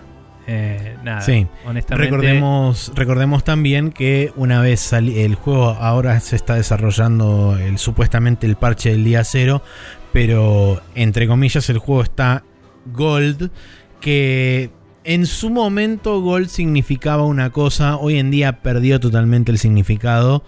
eh, porque Gold lo Creo único que que significa es significa que, que el código del juego está disponible para poder ser este. Pasó certificación y está disponible para ser este Sí. imprimido en impreso, mejor dicho. sí. Replicado en, los- Em, en las copias físicas. Sí, igual eh, eso es lo que más me llama la atención, porque si ya pasó Gold y fue como ho- homologado o aprobado por tanto PlayStation como Xbox, que dice también, o sea, no hubo declaraciones, ¿no? Pero ¿Qué dice de la certificación? claro, la certificación de PlayStation 4 y de Xbox One Preguntémosle también qué dice de la certificación del Watch Dogs Legion, que tuvo un, este, un bug Sí. que rompe básicamente la Xbox One, que la, la sobrecalienta y la apaga. O sea, ese juego pasó Sí. certificación y tenía ese bug. algunas, briqueó algunas Y bueno, también. Ahí No sé si eran. No sé si eran ya de las retail o si eran de los que tenían una prototipo que les mandaron un poquito antes. Pero algunas se briquearon cuando se apagaron así, aparentemente. Em, no sé. Igualmente. Entiendo que la certificación no necesariamente va a hacer que alguien juegue todo el juego entero y vea que no explote la consola. cosa que debería. O sea, eh, tal vez. No sé. Tal vez. Em, pero lo entiendo, digamos. Pero digo, si entraste en Gold, capaz que entraba en Gold en algunas plataformas y no otras, y lo comunicaron mal, ¿viste? No sé. Ridículo, todo ridículo. Ahí tienen una discusión de Yapa, de una noticia que no habíamos puesto antes. Eh, horrible, horrible. Y nada, el juego ya lo tenemos comprado y lo vamos a jugar y ojalá que esté buenísimo porque la gente se está rompiendo el orto para sacarlo. Así que ojalá que al menos salga bien el juego.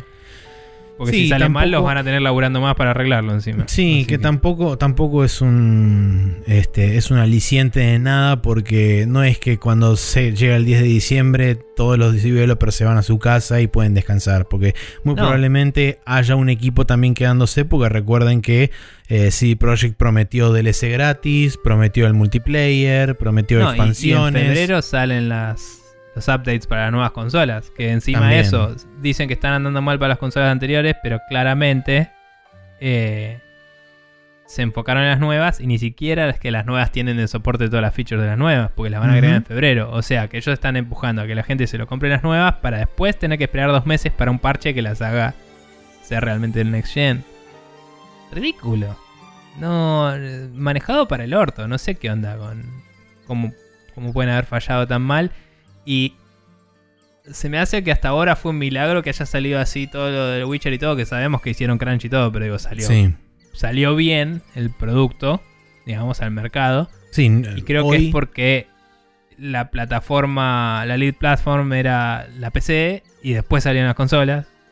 Y no salió todo el mismo día y no trataron de sacar en cross generation y todo, que es lo que están queriendo hacer ahora. Es cualquiera, o sea, es- no sé, no lo entiendo. Eh, claramente no pueden manejar esto y si van a seguir haciendo juegos eh, a futuro, espero que se den cuenta de que tienen que hacer una plataforma a la vez y mm, no explotar tanto a la gente por pelotudeces y caprichos. Eh, Van a, van a tener que hacer cambios bastante drásticos, seguramente. Eh, sobre todo en lo que tiene que ver con el management y con lo que tiene que ver con la gente de, ejecutiva en cierto rango. mm. eh, y quienes comunican las cosas y también. quienes comunican y cómo comunican las cosas. Mm. Porque sí, es, es un problema grave. Y como bien vos referenciabas a Jim Sterling, el crunch es un problema de management. Sí. Pero bueno. Eh, nada, la noticia suelta ahí, tirada encima de la main quest. Pero. eh, es una industria que funciona como puede. Y. A veces. El único consuelo que tenemos es que no es Hollywood. Pero. Sí, que lamentablemente tiene un montón de cosas de Legacy que eh, fueron mal, mal adaptadas o que fueron mal tomadas de un pasado en donde se trabajaba de otra forma porque los equipos no solamente eran más chicos, sino que además también mucha de esa gente involucrada era más joven, tenía menos responsabilidades y se manejaban Sí. de otras formas. Eh, Bueno, sigue pasando en las empresas nuevas, eso lo hablamos también. Los indies arrancan, se rompen el orto y después cuando crecen se siguen rompiendo el orto y empiezan a romper el orto los demás. Es como, bueno, Exactamente. Y es medio como una suerte de círculo vicioso donde nunca termina. Eh, pero bueno, sí, esa fue discusión anexa a lo que charlamos antes de China.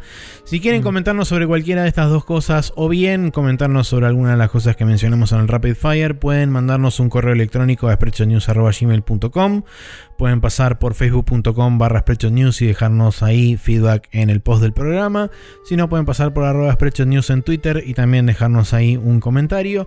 Por último, para hacernos preguntas, pueden pasar por sprechonews.com barra preguntas y ahí nosotros una vez que compilamos una cantidad X, las contestamos en el programa. Bien. Vamos a pasar entonces a la última sección, ya que estamos, eh, que es como siempre el Special Move.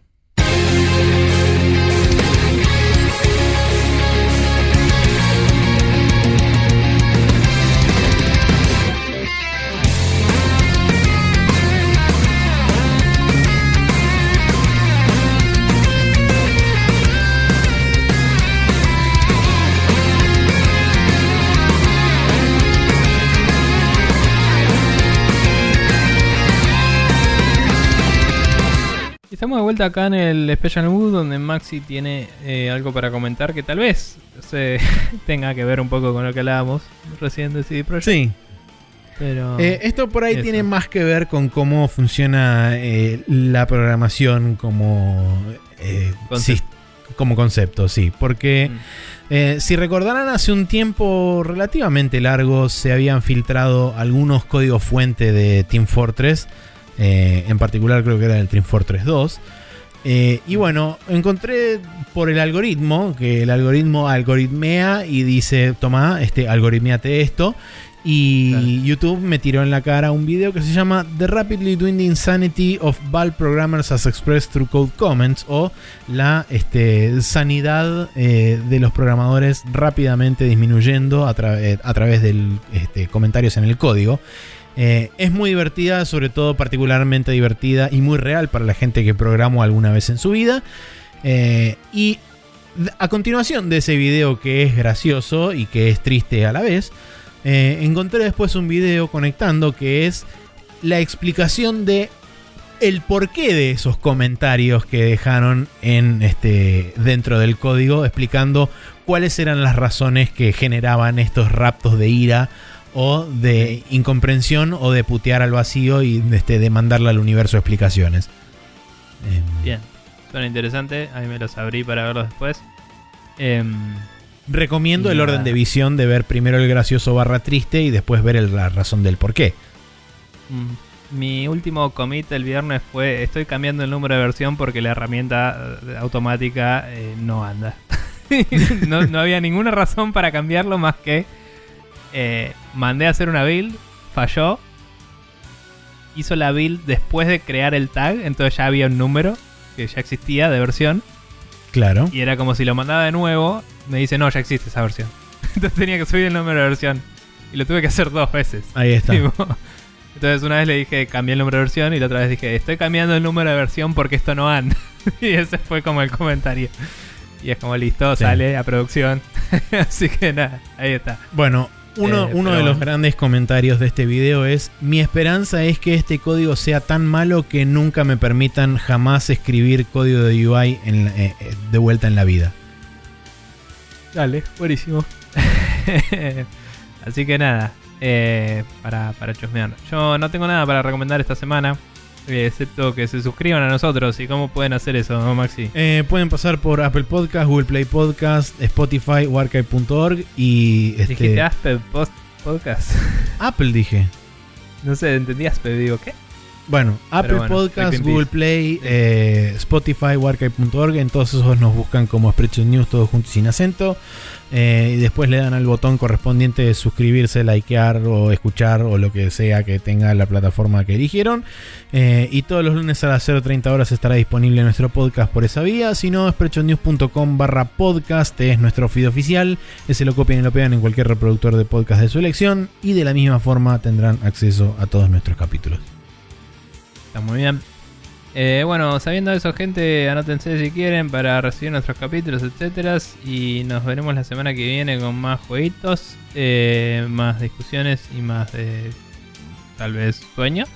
Eh, y nada, cuídense que en este tiempo cayó un amigo y por suerte ya se recuperó con la enfermedad de moda, como dijo otro del laburo que también cayó. Y eh, además cayó el ex marido de una amiga, eh, padre de su hijo, así que está, está acercándose de a poco a mis círculos eh, sociales, los cuales por suerte tengo a una distancia bastante eh, Está en una distancia segura. Pero cuando ves que empieza a caer gente alrededor tuyo, es como que te das cuenta de que de a poco estamos todos por ahí cuidándonos un poco menos. Es como, bueno, tratemos de cuidarnos bien. Y más. Sí. Sí. Em, así que veremos a dónde nos lleva la realidad. Pero